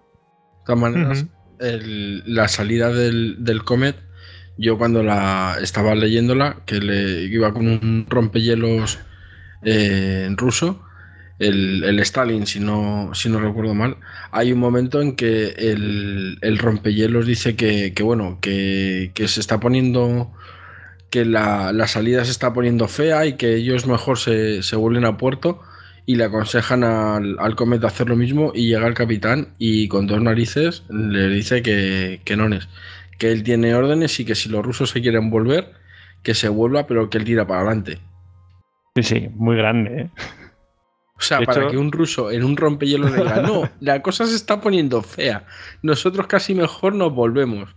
Sí, sí, creo que estuvo un tiempo atrapado, de hecho, en los hielos, hasta que pudo salir, hasta que tuvo la salida expedita. Es que, claro, el, el trayecto eh, fue, fue de narices, o sea, se está haciendo ahora en la actualidad y también con rompehielos y demás, ¿eh? o sea, no es una cosa fácil.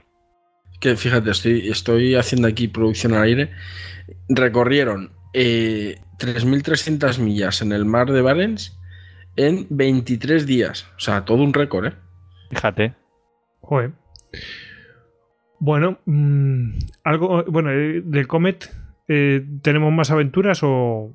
No, no, el Comet luego en, en, el año 42 vuelve a salir, pero ya había avanzado mucho la guerra, porque decir que todo esto que estamos hablando fue en los, como mucho en los dos mmm, principios del tercer año de guerra, ¿eh? Hasta principios del 41. Luego ya lo que es la actividad corsaria, uh -huh. ya cuando se organiza bien la Royal Navy, no vuelven. Ya uh -huh. todo recae sobre la actividad submarina. Pues oye. Y en el año 42 intenta salir, pero es hundido. Claro, pero ya es otro, es otro rollo. Sí, ha cambiado completamente todo lo que era el, digamos, el marco estratégico del momento. Uh -huh. Hombre, con Estados Unidos es otro rollo. no, no cabe duda. Bueno, mmm, joder, si, si ya la Royal Navy era mucho, pues ya si le unes a todas las fuerzas navales de, de estadounidense, pues calcula. Cambia totalmente el tema. Claro, estaba dimensionado para enfrentar a la Royal Navy, no para hacer frente a una suma tan apabullante. Sí, no, y que ya, y ya se los conocían. O sea, aunque cambiaban de forma, claro. o sea, que cuando estaban en puerto cambiaban toda la configuración del barco para disfrazarlo, pero ya no era como al principio. O sea, el factor sorpresa del principio y en y el, digamos, hacer su actividad en, en mares muy retirados de los frentes principales era su mayor baza. Además, ya llega un momento en que, en que el almirantazgo dotó a cada, a cada barco, digamos, aliado de una palabra clave y esas palabras iban cambiando, con lo cual era muy difícil que, que en un momento, en el momento en que los localizaran, intentaran eh, contactar con ellos, bien mediante radio, bien mediante señales, eh, pasasen ya completamente desapercibidos. O sea, porque en el momento en que les pedían la palabra clave, ahí es cuando ya no les quedaba más, más remedio que alzar la bandera alemana y, y darlo todo. Ya no sí. había posibilidad de, de, escapar y pasar desapercibido. Sí, a morir matando.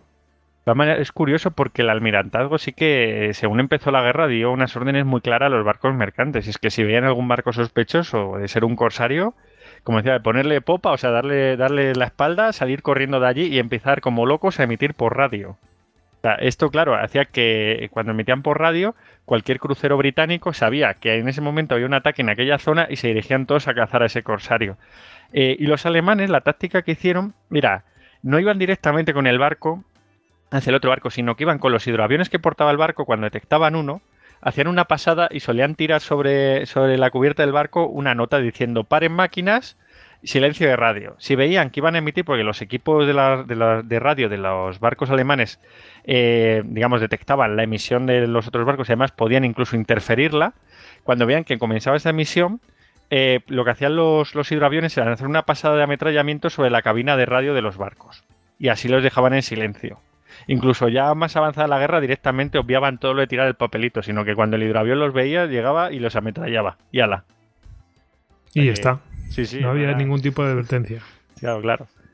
Sí, de hecho, cuando no, a lo mejor si los paraban de, de noche y demás, lo que hacían era pues eh, disparos de, de advertencia con el cañón de, de 20 milímetros y ordenarles el, el silencio de, de radio a, apenas de que si no lo cumplían, pues directamente les, les acribillaban. O sea, era, era algo que solían cumplir bastante, bastante lo- los barcos una vez que las, les hayan parado, porque muchos de estos barcos iban completamente desarmados. O sea, como mucho podía llevar algún tipo de, de arma corta o, o de defensa en la tripulación, pero nada con, con lo que enfrentarse a, a estos barcos.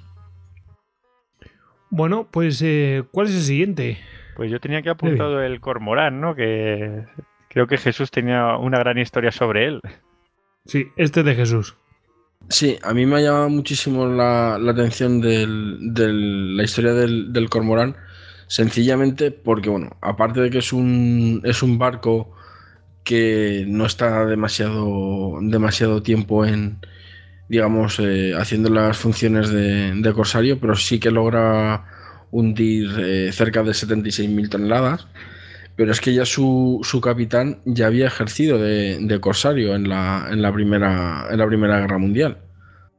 De hecho, sí, de hecho el, el capitán Detmers, eh, Theodor Detmers, había estado eh, asignado en el, en el Berlín, que es uno de los barcos que había comentado David en la, en la Primera Guerra Mundial, y después estuvo destinado durante 12 meses nada más y nada menos que, que en el Endem. No sé si, si os suena.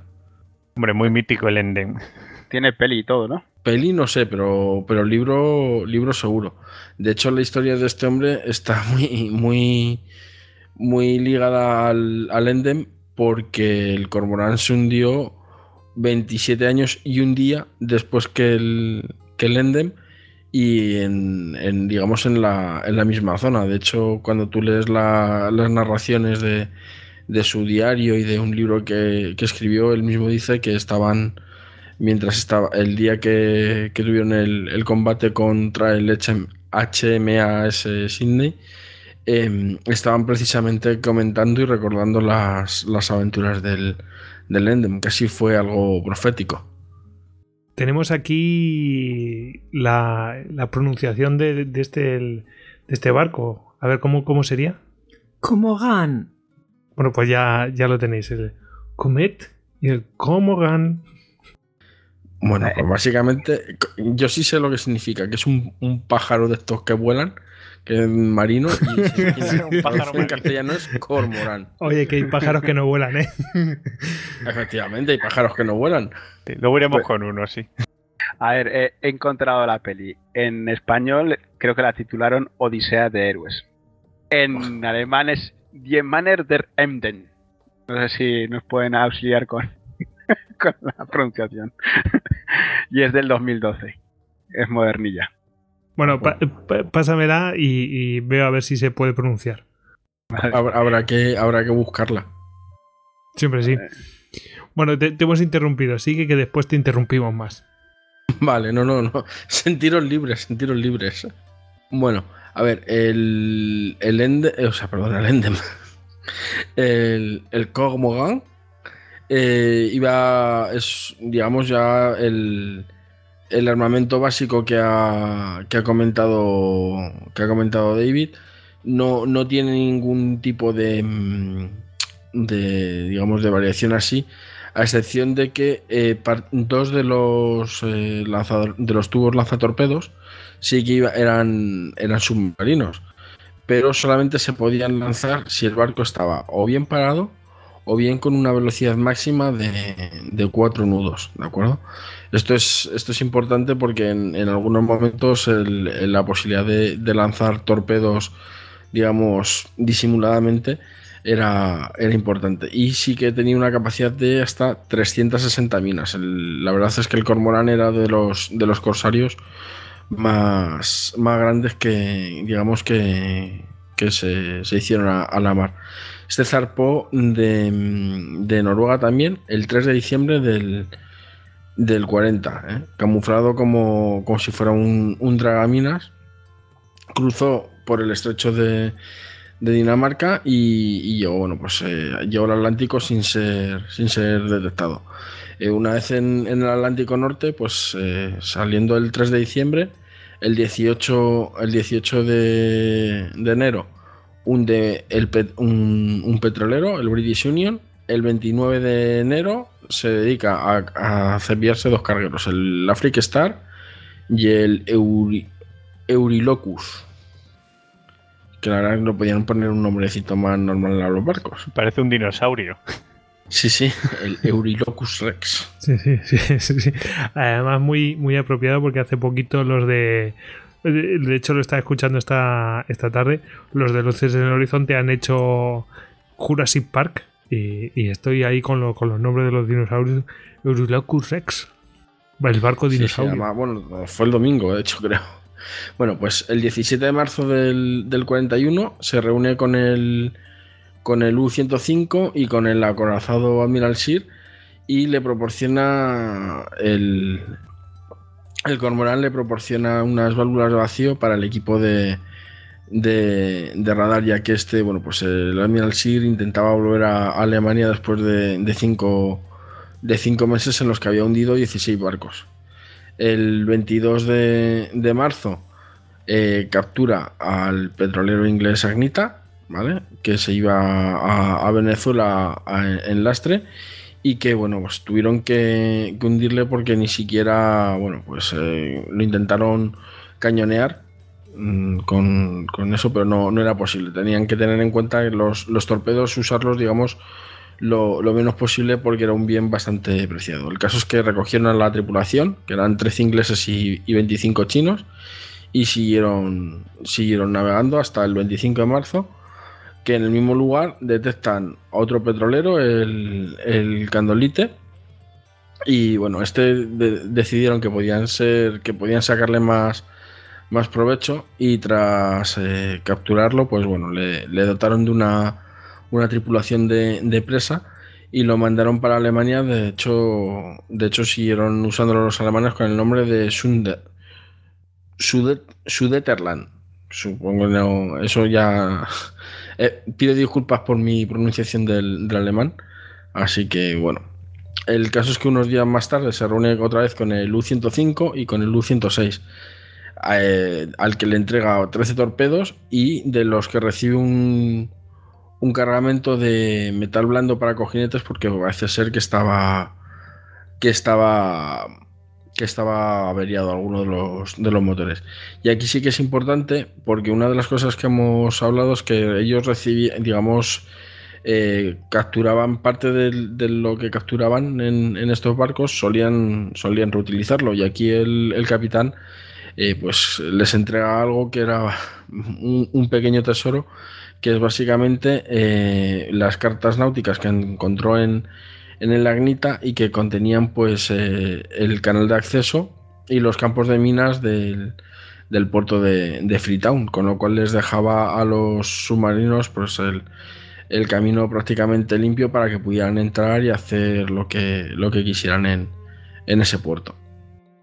El caso es que sigue navegando, llega hasta cerca de Brasil y ahí echa, echa pique al, al Craftman, que mm, otro, otro cargamento que era bastante útil para los, para los aliados porque lo que llevaba eran redes submarinas para el, para el puerto de Ciudad del Cabo y, al, y a un carguero griego, el Nicolaus, que transportaba madera. Es curioso porque a este, a este griego lo tienen que hundir a base de, de torpedos porque al llevar madera, por mucho que lo intentaran abrir eh, las, las válvulas y demás, eh, simplemente flotaba.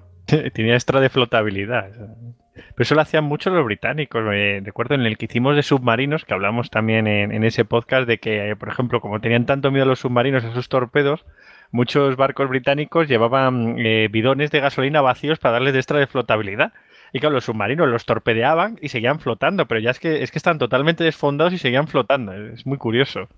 Sí, pues este parece ser que lo que llevaba era, era madera, además madera de, bastante calidad. Y aunque el, capitán dijo, joder, pues esto, esto nos podría venir bien, pero decidieron que, era imposible el, mandarlo. No vieron, no lo vieron nada factible el hecho de mandarlo desde, desde cerca de Brasil hasta Burdeos. Entonces, bueno, pues lo que decidieron fue, mira, lo, lo hundimos y así por lo menos, pues no, ellos no lo, no lo usan. El caso es que a, principios de, mayo cruza al, Océano Índico y, lo que hacen es que, bueno, pues ellos tenían ya, tenían ya problemas con, algunos de los motores porque no les hayan podido proporcionar más, más acero para cojinetes y, bueno, pues mientras hacían las, las reparaciones de, del barco y tal, pues ya lo que hicieron fue buscar un, nuevo camuflaje y pasaron de ser un, un tragaminas a convertirse directamente en un, en un carguero japonés. Eh, de hecho, le, cambiaron el nombre al barco y todo, lo, se pasó a llamar el Kinkaman, que tiene un nombre bastante chungo. No sé qué quiere decir. Eh, Rodri, si, si, manejas algo japonés, ¿eso quiere decir algo? ni idea, ni idea. Kin puede significar oro, pero no, no sé mucho más. Kinkaman, no, ni idea. Le preguntamos a la traductora a ver qué. Pero es que también depende de cómo se escriba. Vamos a preguntarle a la traductora, a ver, a ver si se le. A ver si se le ocurre. Kinkaman. Déjame ver. Tiene un nombre chungo, tío, como de superhéroe venida menos, ¿sabes? Tiene nombre de, brujo de esos que te ponen eh, en el parabrisas del coche, que te va a quitar todos los males. de detergente de para. detergente de japonés, en fin. Bueno, el caso es que cuando cruza al, Índico, lo que pretendía hacer era pues el fondear varios campos de, de minas en, el estrecho de, Bengala, lo que no pudo hacer. O sea, que se supone que lo tenía que haber hecho el, el pero ah, bueno, pues el, pobre pingüin, del que ya hablaremos más, más adelante, había sido, había sido hundido antes de, poder hacerlo. Nada, porque en Kaman no, no aparece nada, dice. Nada, ¿no? Vaya. De todas formas, tenemos aquí otra pronunciación, ¿eh? Atentos. A ver. Die Männer der Emden. Ah, el de la película, ¿no? Claro, y ese vendría a ser, eh, para que nos hagamos la idea, pues eh, los hombres del Emden, que no tiene nada que ver con Odisea de Héroes. Obviamente es una licencia que se han tomado a la hora de poner el título. Una de tantas, ya sabéis. He clavado la, he clavado, la pronunciación, ¿eh? Me ha salido casi igual. Sí, puedes, puedes poner en el currículum, puedes poner alemán medio. Sí, sí. Estamos en junio, concretamente el 15. Así que se va hacia, hacia Calcuta. Y eh, bueno, pues eh, a la altura de. A la altura de, Madras es detectado por el, por el crucero auxiliar Cantón. Así que dice que, bueno, que pies para que os quiero. y da la vuelta para, para, irse. Pero de camino se encuentra con el vapor yugoslavo Valevit, que fijaros que estamos en 1941 y se encuentra todavía con, un barco a, vapor. Que según el, capitán Detmers lo encuentran de, casualidad porque parece ser que en mitad de la noche pues eh, encuentran una ven una rendija de, luz un pequeño foco de luz que debía ser de alguna ventana o alguna puerta que no, que no estaba que no estaba bien, bien cerrado. El caso es que Deadmers lo ordena parar y cuando no cuando este no, no para, pues eh, directamente lo, cañonea con tan mala suerte que hace es que lo, prende fuego. Le prende fuego y no puede pues no, no puede acercarse a, abordarlo. Así que los alemanes recogen a unos cuantos supervivientes y el resto pues abandonan el barco pensando que acabarían barrancando cosa que, fue así y bueno, pues eh, la verdad es que al final la tripulación pudo, pudo, digamos, ser rescatada. Hay, yo quiero mm, resaltar que todos los corsarios, siempre que podían, recogían a la tripulación, ¿de acuerdo? O sea, no, no hundían el, el barco tal cual. Eh, de hecho, muchos de estos corsarios tienen, eh, tienen espacio a, a bordo para, para llevar a, tripulaciones a las tripulaciones que, que, recogen y quiero recordar que es el, el Penguin se da un caso curioso porque para una a un barco que lleva no sé cuántas eh, no sé cuántas mujeres y entonces el capitán los reúne a todos dice que son que las señoritas son invitadas del, del Rage y bueno cuando les, les liberan y tal todo la todas las tripulaciones, las mujeres eh, encantadas, despidiéndose de los marineros, o sea, que eran, dentro de lo que cabe, eran, era una guerra bastante caballerosa, ¿de acuerdo? Bueno, no, se, se, dio eso que no blanquear a la gente, simplemente, oye, cuando se da hay que decirlo, ¿no? Igual que cuando no se da, también hay que decirlo. Que había hay una ley del mar realmente, o sea, y, y, cuando tú, digamos, interceptabas a un barco tenías que seguir esa legislación, o sea, yo te intercepto, estamos en una situación de guerra, eh, obviamente si tú me estás obedeciendo, te rindes, yo te hundo el barco, pero me salvo a la tripulación. Eh, claro, el caso es que si, me, si mostraban, digamos, eh, resistencia, sí que los atacaban, o sea, que digamos que actuaban conforme a la legislación, ¿eh? o sea, sí que que en este caso no había eh, algún caso sí que hubo de algún capitán que fue juzgado, ya veremos más adelante por qué, pero no, no hubo ningún caso de, de, crímenes de guerra ni, ni, nada por el estilo. Para, para, que os hagáis la idea, eh, el capitán del, del Graf Spee, después de hundir su barco, eh, pues se vuela la tapa de los sesos ahí en Montevideo creo que era, y, y, al entierro del capitán van todos los capitanes capturados que, tenía, o sea, todos los cap capitanes ingleses que, lo apreciaban por el trato que les había dado. Creo que fue un, pequeño inciso, el, el, Graf Speed, que aunque era un acorazado de bolsillo, no era este el tipo de barcos que estamos hablando, sí que tuvo un encontronazo con un convoy entero británico y hubo un barco, creo que fue el Jervis Bay, o sea, estoy hablando de memoria, que, que, defendía todo el convoy él solo, claro, quedó hecho trizas y destrozado. De hecho, le dieron, eh, digamos, se repartieron bastante con decoraciones entre la tripulación, muchas a título póstumo y demás, pero para que veamos que la, los marinos británicos también supieron luchar y defenderse y, sacrificarse. Era, un, era una guerra, digamos, pues eso, es una guerra en el mar y aparte de, de, digamos de los contendientes eh, al final todos comprendían que eran marineros y, y, su digamos su gran enemigo el más temido no dejaba de ser el océano. Claro un medio, un medio hostil como hemos dicho muchas veces. Pero, que a ti, a ti te pasa algo en tierra y puedes sobrevivir pero te pasa algo en el mar chimpún. Que efectivamente además eso es a lo que me refería que ellos eh, digamos actuando con, con la legislación simplemente con dejarles en los botes salvavidas y dar, y, y, de, y dar parte de su posición, eh, podían, digamos, ellos estaban cumpliendo, ¿de acuerdo? No, no les estaban tal, pero sin embargo ellos aseguraban, en la medida de lo, de lo posible, de que esas personas pues no se quedaran, pues eso, a la deriva, esperando a, a que fueran a, a rescatarlos o, o, no. Eh, en el caso del Graf Spee los embarcaban y después se los pasaban al, al buque de apoyo. Uh -huh que sal, salvaban, salvar, salvaban a, todo el mundo. Y otra cosa que recuerdo muy bien del libro, que también me impactó mucho, es que eh, comentaba, no sé si, claro, es que también el libro estaba escrito por un alemán después de la guerra, ¿no? Entonces uno no, nunca termina de saber hasta qué punto es una maniobra de blanqueamiento de lo que se estaba haciendo. Pero bueno, una de las cosas que contaba eh, el, hombre este es que les sorprendía cómo a la hora de abordar algunos barcos, algunos tripulantes de color saltaban por la borda y que no terminaban de entender por qué.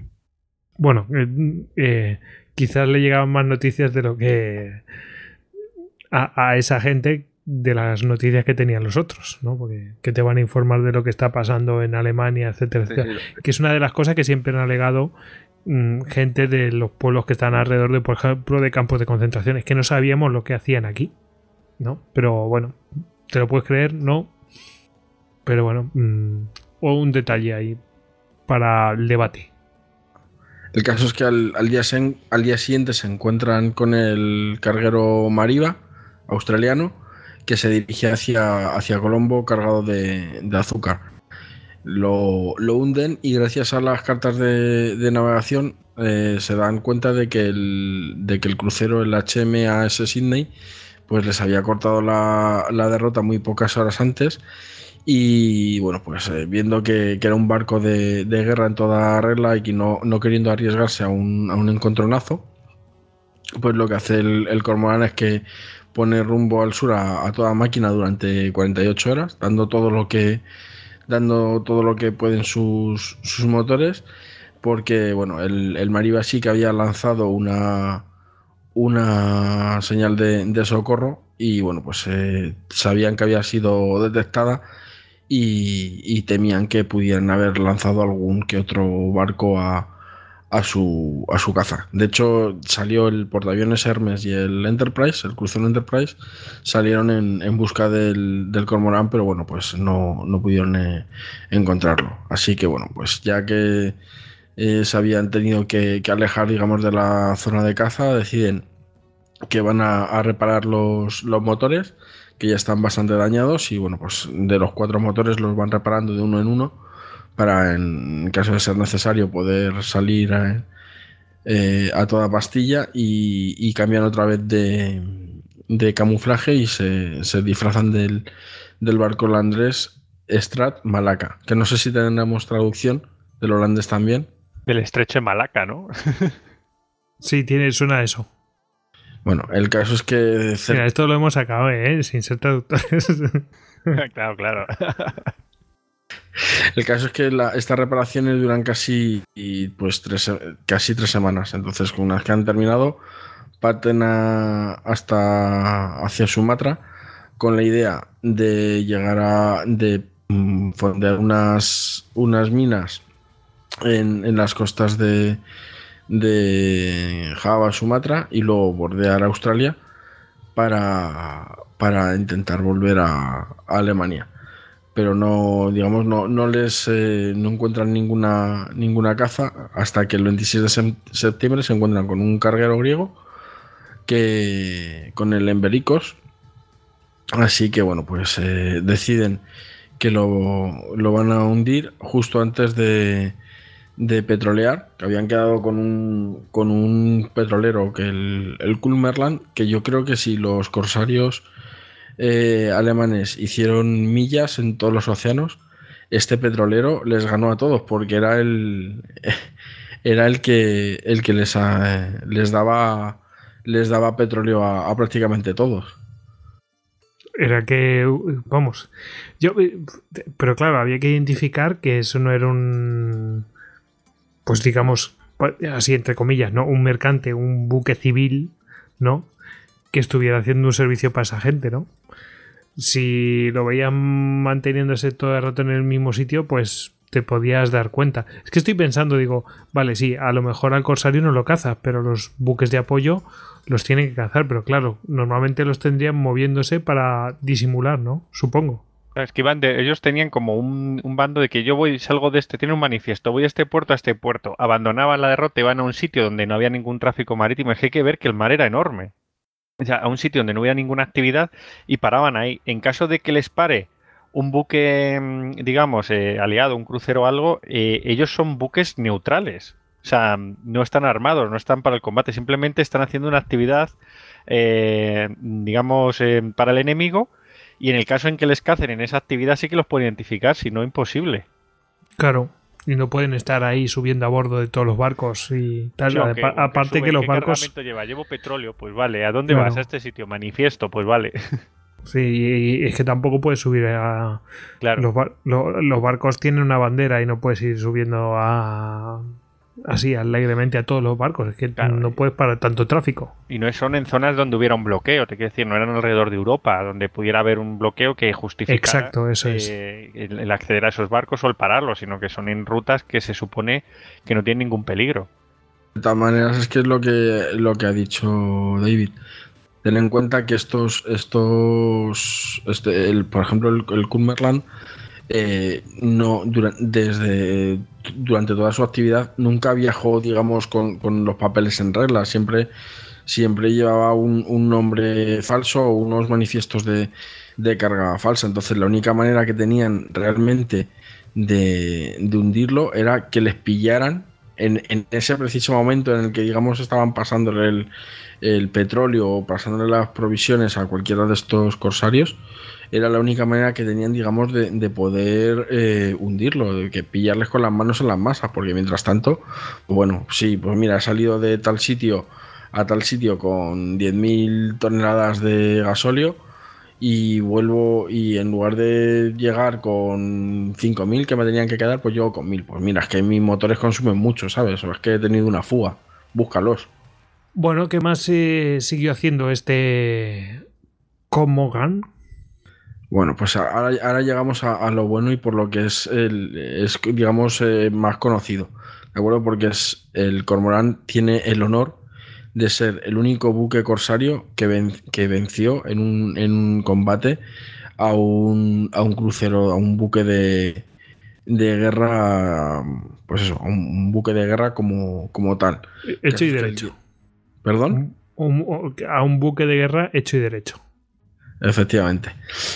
Bueno, el caso es que después no quedó muy derecho, pero sí, sí que era un buque de, de guerra. El 19 de, de noviembre el, el, cormorán estaba navegando a unas 300 millas de la costa australiana. Eh, bueno, pues mientras estaba preparando unas, unas minas para fondear un, un, campo de minas en el puerto de Fremantle. Bueno, el caso es que el, el vigía detectó unos, unos mástiles y avisó al, al capitán que subió al, al, puente y ordenó pues dar marcha atrás, digamos, porque no se fiaba, no se fiaba de, de, lo que podía ser, ya que en aquellas aguas no debería haber ningún buque mercante, por lo que lo mejor era intentar alejarse a toda máquina, puesto que lo más probable es que fuera, fuera algún tipo de, de buque de, de, guerra. El caso es que mmm, aquí parece ser que no tuvieron demasiada suerte y cuando encendieron uno de los de los motores, eh, pues este lanzó un, una columna de, de, humo así en plan calamar, que lo que sirvió para que los, los detectaran a la, a la, primera. Entonces el, el, buque, el buque australiano pues empieza a hacer unas llamadas de, de radio y, y señales eh, pues para, para, digamos, para que el barco se, se identificase. Y bueno, pues el, capitán eh, las, las contesta tarde, las contesta, digamos, así no dando demasiados datos, fingiendo no, no entenderlos, para, bueno, para intentar alejarse lo, lo, antes posible, ya que además llevaba, bandera, llevaba la, la, bandera holandesa, con lo cual en un principio pues eh, estaba, estaba protegido. Lo que pasa que el, el capitán de los australianos pues decide poner eh, toda, toda máquina y, bueno, pues eh, se planta a menos de, de 3.000 metros cuando ya pues eh, empieza a hacerle, hacerle señales. Y aquí es importante, vamos, aquí me, me llama mucho la atención los, eh, lo que escribe Detmers en su, en su diario, porque 3.000 metros era la distancia, digamos, a la que, la máxima distancia a la que el armamento del, del cormorán pues podía ser efectivo. Entonces, cuando estaba... Eh, lo que escribe en su diario fue lo siguiente: afortunadamente, el enemigo se hallaba ya a menos de 3.000 metros de distancia. Un magnífico alcance para efectuar un tiro certero. Disminuiría su velocidad, nos ordenaría, pues, nos ordenaría parar, presentaría su costado. ¿Qué debería hacer yo? ¿Había llegado el momento de desenmascararse e izar la bandera alemana? ¿Se hallaba el crucero enemigo en la mejor posición para abrir fuego sobre él? No, todavía no. Decidí. No, todavía no decidí por qué 3.000 metros era el máximo alcance eficaz de mis cañones antiaéreos, y yo necesitaba obtener la mayor efectividad hasta la última pieza si quería tener alguna posibilidad de victoria. Dejémosle acercarse todavía. Cuanto más lo haga, mejor para nosotros. Por tanto, continué dejando la iniciativa por el momento en manos del enemigo.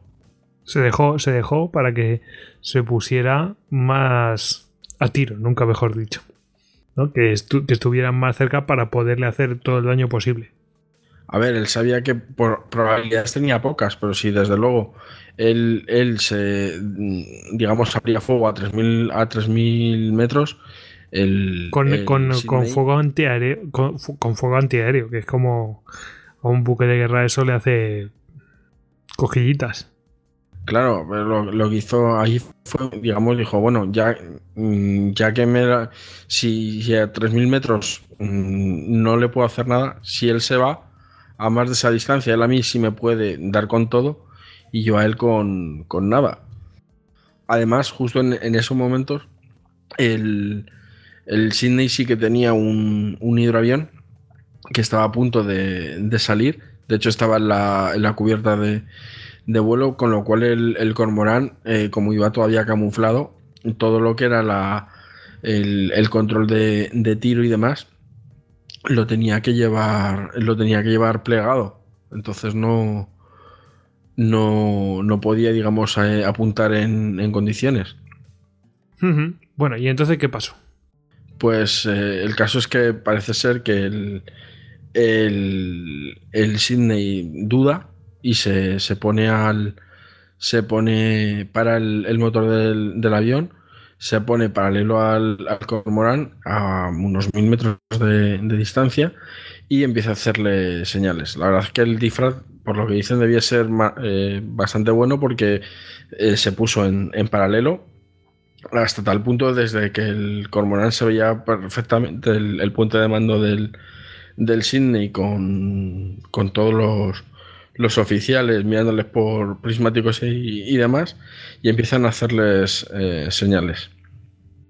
Casos que les preguntan por, por señales que, que, barco era y le dicen que el Star Malaca. Dice que le preguntan la, la, la, ruta, dice que va de Batavia a Lorenzo Márquez. Y cuando el, el, problema, el problema fue cuando le hicieron la, la siguiente pregunta que fue eh, que les dieran el indicativo secreto. Y claro, el, el, el, capitán alemán no tenía ni idea de cuál era el indicativo secreto asignado a, a, ese barco. Así que, bueno, pues coge y no le queda más decirle. Este no indicativo secreto. Darle... ¿Qué, ¿Qué, le hizo? A ver. Pues eh, coge, habla con su con su oficial que, le, que se llamaba Orlen y dice: Bien, Corlen, ya no hay nada más que hacer. Y la orden que dio a continuación fue algo así como Fallen Tarnung. Si quieres, te lo, te lo escribo para, para, para, ver si hay traducción. Pero vamos, viene a ser como darle con todo. Básicamente, abrir fuego y que sea lo que Dios quiera. A partir de ahora voy a utilizar eso cada vez que veo un partido de fútbol o algo así. En fin. Sí, sí, la verdad es que suena. Esto, esto dicho en alemán tiene que sonar, pero, pero muy chungo, ¿eh? Sí, sí. Y dependiendo del contexto, todavía más. Sí, bueno, eh, ya estamos pensando en cosas, cosas raras. Eh, el caso es que el primer, el, el primer disparo del, del, cormorán se queda, se queda corto, pero los eh, siguientes tres pues impactan directamente en el puente de, mando y en la dirección de tiro del Sydney, con lo cual imagínate toda, toda la oficialidad a, tomar viento y por si quedaba y por si quedaba alguno en pie eh, los cañones y las los cañones de 20 milímetros y las y las ametralladoras pesadas eh, ametrallando lo que lo que quedaba del, del puente. Entonces, bueno, claro, ahí el, el Sydney ya se, se, da cuenta de que, de que a lo mejor estos no son unos holandeses cualquiera e intenta intenta eh, va, a ser que no. defenderse. Que, que, va a ser que no porque no sé. No sé por qué me da la impresión de que no. Que después de lo que les ha soltado. Claro, o sea, tú imagínate, la primera andanada lo que hace es que descabeza toda, todo lo que es la. Ya no solamente, digamos, el, el control de, tiro y, guiado del, del, barco, sino que además los deja sin, sin, oficiales que puedan guiar a la, a la tripulación. El caso es que el Sydney intenta abrir, abrir fuego, pero nada, es demasiado lento, sobre todo teniendo en cuenta que los alemanes consiguen disparar un proyectil de 37, del cañón de 37 cada 4 segundos. Cada 4 segundos el, el Sydney recibía un, un, impacto. ¿De acuerdo? De hecho, en menos de 5 minutos, el Sydney está prácticamente ya fuera de. Está ya fuera de, control. Intenta. Eh, intenta, digamos, eh, girar sobre, sobre sí mismo, puesto que el primer, el primer impacto les había, les había destrozado la, las torretas de, de proa, ¿de acuerdo? Y parece que hace una maniobra como si quisiera embestir directamente al, al, al cormorán, cosa que no es así, sino que realmente el barco estaba ya sin, estaba sin control y estaba, digamos, viajando a la, a la, a la deriva. En ese momento, lo, desde el cormorán lanzan eh, cuatro torpedos de la, de la parte, digamos, no de los submarinos, sino de, las, de los otros eh, tubos, de los cuales dos impactan directamente en, en el Sydney. ¿Vale? O sea, ya por si Es que eso ya es muy serio. Claro, o sea, te imagínate es que ahí el, el factor sorpresa fue determinante. Fue determinante. ¿De acuerdo? Es que te, que te di- disparen unos torpedos, eso ya es una. O sea, con eso te puedes cargar cualquier tipo de buco, pero prácticamente. Sí, lo que pasa es que, bueno, pues el, el Sydney decidió que no iba a vender fácilmente la, la piel y en la segunda andanada consiguen acertar en, en lo que son los, los depósitos de, de los motores, lo que provoca un, un incendio en el, en el cormorán, ¿de acuerdo? Y tras eh, ese incendio lo que provoca es la explosión de, la, de, la- de los otros depósitos, con lo cual ya el, fuego se hace prácticamente eh, incontrolable, pero aún así el, el cormorán sigue disparando al, al Sydney hasta que se, hasta que se pierde, pierde digamos, eh, la, la distancia efectiva y no solamente es que le sigue disparando, sino que le sigue acertando y en la línea de flotación. ¿De acuerdo? O sea, el, el Sydney se aleja con, con la prueba prácticamente hundida y ahí ya el, el capitán del, del cormorán ve que, que el fuego es, es incontrolable, que va a alcanzar las minas que estaban a punto de, de, sembrar, que ya tenían puestos los detonadores, y, pide que, o sea, ordena que se, que se abandone el, el barco, pensando que el, que el Sydney había, había radiado parte del, del combate y que, y que irían a, a buscarles. Pero bueno, el caso es que eh, abandonan el barco, ven cómo se aleja el, el Sydney, de hecho lo ven, lo ven alejarse y, y demás, y por la noche lo ven, lo ven arder hasta que de repente dejan de verlo y dan por supuesto que se ha, que se ha terminado de, de hundir. Mm, Bueno, pues eh, bueno, pues vendrán a buscarnos. Y el caso es que no eh, el almirantazgo no sabía qué había pasado con, con el Sydney,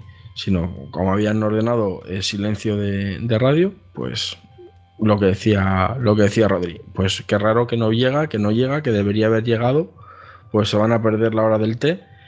Y el caso es que en las siguientes semanas em- de repente empiezan a llegar eh, a las costas de, Australia, llegan dos botes con más de 100 marineros eh, alemanes, eh, empiezan a ser recogidos distintos botes por hasta cinco barcos ingleses, los que todos decían que, que eran del, del mismo barco, del, del Cormorán. Eh, incluso, bueno, pues cuando identifican al, al capitán, le someten a. mm, Le someten a, a interrogatorios, pero la verdad es que ninguno de los, de los marineros pues eh, decide hablar, digamos, nada que pudiera comprometer a cualquier otro a cualquier otro buque de los de los que tenían, digamos, de, de corsarios. Entonces, que hable el capitán, ¿no? ¿Cómo? Que hable el capitán. Sí, pero bueno, los, los ingleses decidieron que, que iban a interrogar a todo.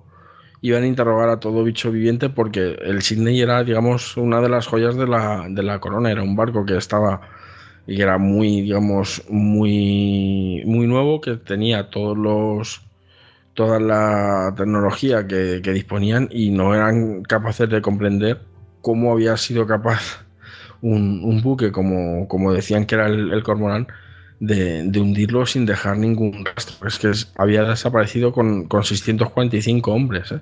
Es que no, no sobrevivió ninguno. Parece ser que al cabo de seis meses, en la isla de Navidad, apareció un bote con, con los restos de un marinero y, y identificaron que era el que era del Sydney porque parece ser que lo en el salvavidas aún se podía leer parte de la, de la inscripción, pero claro, es que fue tan rápido eh, que, que no les dio tiempo ni siquiera a arriar los botes. Ujú. Joder, y vaya historia, ¿eh? Y los otros también se salvaron pues por poco. No, el, el Sydney aquí pecó de, de, vamos, de decir, oye, pues me acerco tranquilamente. Como no era una, digamos, una zona de guerra mm, abierta, no, no tenían la costumbre de acercarse a los barcos tomando precauciones, pues se encontraron con lo que no querían. Pecaron de ingenuos. Pero muchísimos. Además, es que fíjate que el, el Sydney se fue a pique con 645 personas y del, del Cormorán eh, únicamente eh, fallecieron 20 que fueron los que digamos les pilló el, el impacto el impacto directo de, de la segunda andanada el resto de la, de la tripulación se salvó de hecho el, el capitán Detmers es curioso porque él eh, estando prisionero eh, encabezó un, intento de fuga en, por excavando un túnel de más de, de 100 metros eh, todo esto fue un mes antes de que acabara la, la guerra. De hecho, le capturaron y, y, por el intento de fuga y demás, acabó en lugar de. fue repatriado en el 47 a, Alemania. Lo que pasa que el avión en, este. En el campo de prisioneros le había dado una.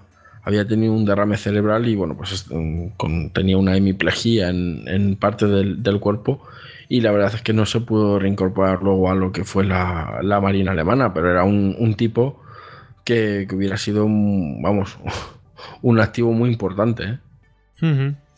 Pues vaya, vaya historia. De hecho, mm, estaba mirando por aquí y, y bueno, es que los australianos están todavía impactados de, de, de, la situación. Y creo que han encontrado el barco. Eso sí lo han encontrado. Sí, lo encontrado. Han encontrado el pecio ahí. Encontraron el. Eh, creo que fue en el 2008. Eh, encontraron el precio del. Primero encontraron el del Cormorán. Y después a, a unos 22 kilómetros encontraron el del. El del Sydney. De hecho, bueno, luego en la bibliografía hablaremos de, un libro que, que, trae fotos del, del pecio y demás.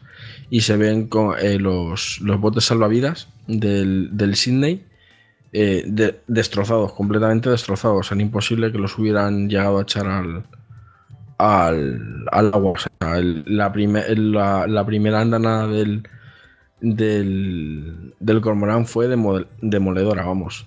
Le, le, simplemente con la primera andanada ya les descabezó. Dejó jorobados. Bueno, eh, Mm, yo lo que he visto aquí que, que, se partió en dos también, otra vez con el rollo Titanic. Está ahí, está, está interesante ¿eh? las, las, imágenes que, que, han sacado. Y dices a 22 kilómetros, pues sí, porque después una vez que se hunden, vete a saber dónde termina hundiéndose hacia abajo, se van desplazando y se van separando. Pues sí, sí, sí. ¿Algo más del Komogan? Pues no, la verdad, eh, básicamente eso, que es el el único corsario que tiene el, que tiene el honor de haber vencido a un, a un buque de guerra. Uh -huh. Bueno, ¿os parece que hagamos un descanso y continuamos? Venga.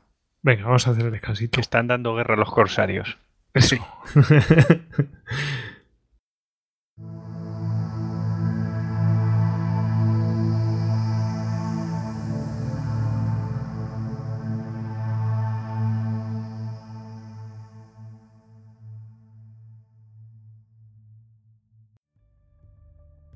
Entraste en istocast.com y descargaste todos nuestros podcasts de historia. Le contaste nuestras batallitas a tu reina. Nos compartiste con tus amigos y nos escuchas en insomnio hasta la muerte. Te recomendé suscribirte cuidadosamente, persa. Quizás deberías haberme hecho caso. Esto es un vicio. Esto es locura. ¡Locura! ¡Esto es Istocast! ¡No es Esparta! Pero casi.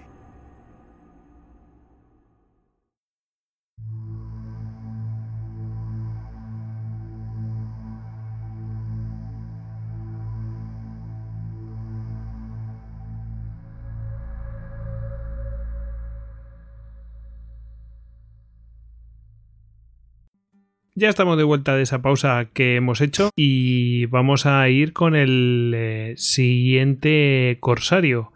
En este caso será el Wither, ¿no? Pues sí, otro de nuestros queridos corsarios. Este barco que, parte de Alemania el 6 de mayo de 1940 y que bueno, eh, como estábamos viendo, tiene el típico armamento, además es un armamento muy parecido al que tenía el Atlantis, el primer corsario que vimos. Y así otros datos de importancia, por ejemplo, tenía eh, una velocidad de 14 nudos, que es una velocidad de mercante, así digamos que la velocidad no era importante en este tipo de barcos, ya que su principal baza era el camuflaje y los barcos a los que interceptaban tampoco eran barcos muy veloces. Y tenía pues aproximadamente unas 7.900 toneladas de peso, o sea, es un barco con un buen porte. Eh, este barco lo que hace es que sale, mm, eh, digamos, eh, hacia la zona americana, la denominada zona panamericana de neutralidad. O sea, esa es una zona que instauró Estados Unidos cuando era neutral, estamos en, el año 40, todavía no había entrado en guerra.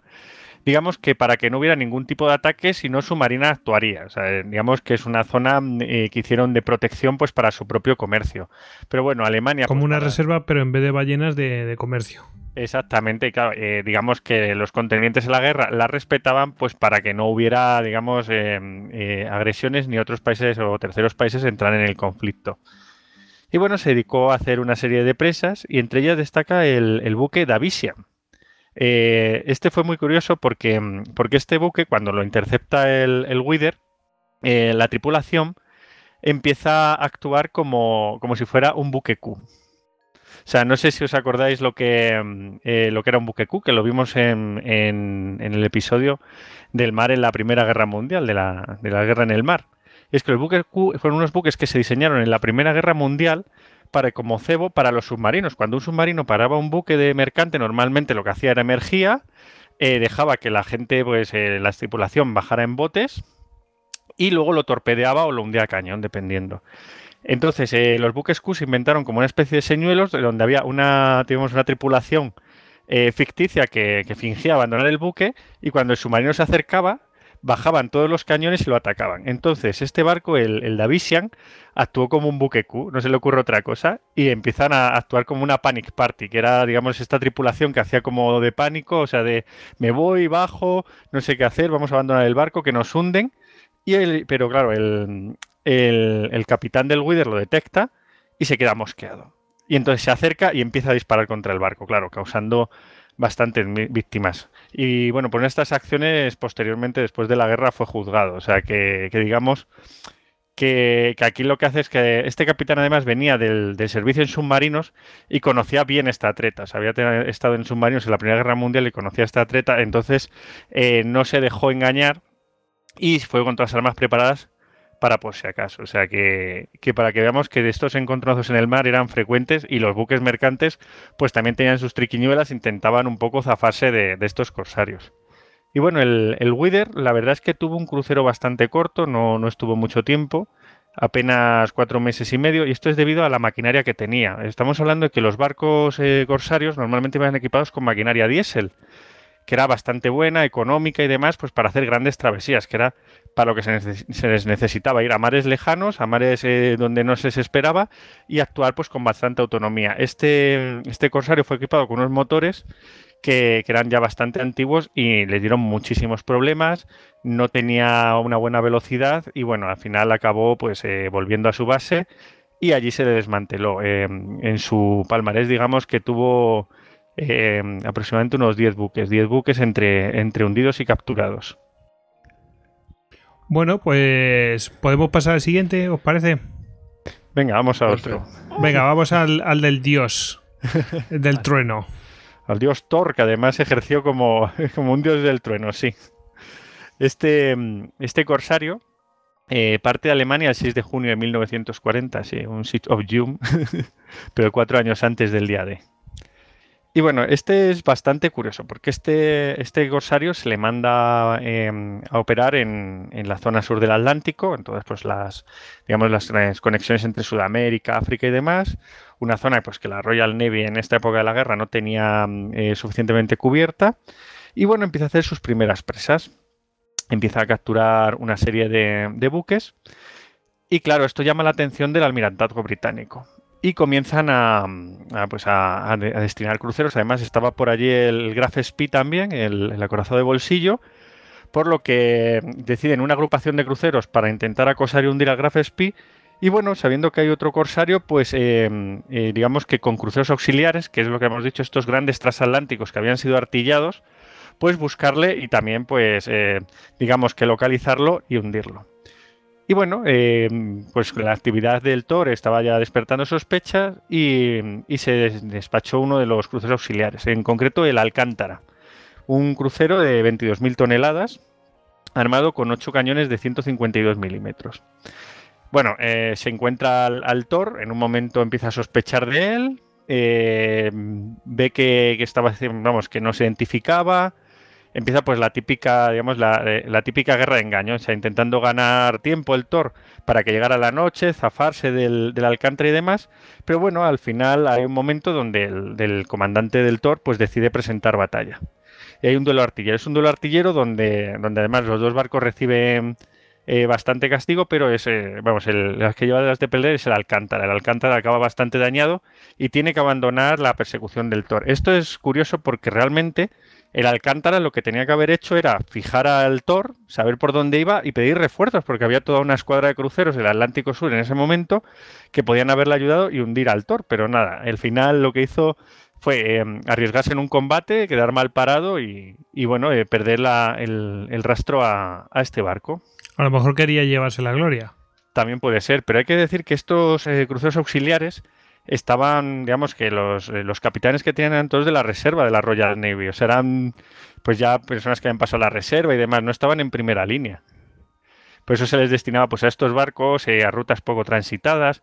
Además, solían hacer patrullas eh, muy ceñidas pues, a, ciertas bases, por ejemplo, alrededor de Bermudas, de las colonias africanas y demás. O sea, no digamos que no eran, tampoco tenían grandes posibilidades de, promocionarse, pero sí puede ser que quisiera la gloria y tener en su palmarés un barco. Lo que pasa es que sí que iban, eh, digamos, eh, con una artillería muy parecida. No tenía una gran superioridad artillera un auxiliar británico sobre un, sobre un alemán en este caso. Y bueno, si quieres continuamos. Y, el, y bueno, hemos visto que se encuentra el Thor con un crucero auxiliar, pues no es el único. Después de, que la Alcántara tuviera el encontronazo y saltando las alarmas, el almirantazgo vuelve a mandar más barcos. En este caso, otro crucero auxiliar, el Carnavon Castle.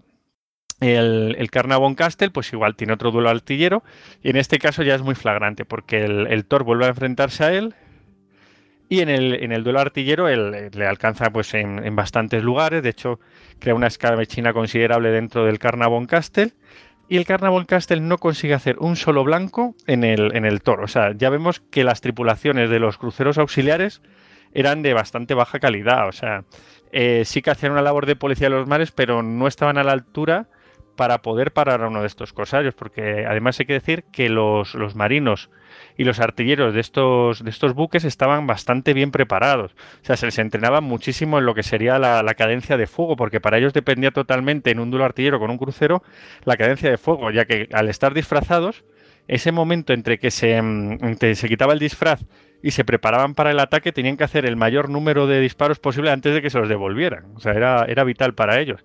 Y ese entrenamiento estaba dando su resultado. De todas maneras, aquí lo que, lo que vemos es lo que hablábamos el otro día, que después de la de la primera de la primera guerra mundial y el uso de, corsarios, eh, los dos sacaron distintas conclusiones. Unos eran que, que, los alemanes dijeron, bueno, pues podemos, podemos sacarle partido a esto. Y los ingleses dijeron, bueno, pues si vamos en convoys, esto no nos va a pasar.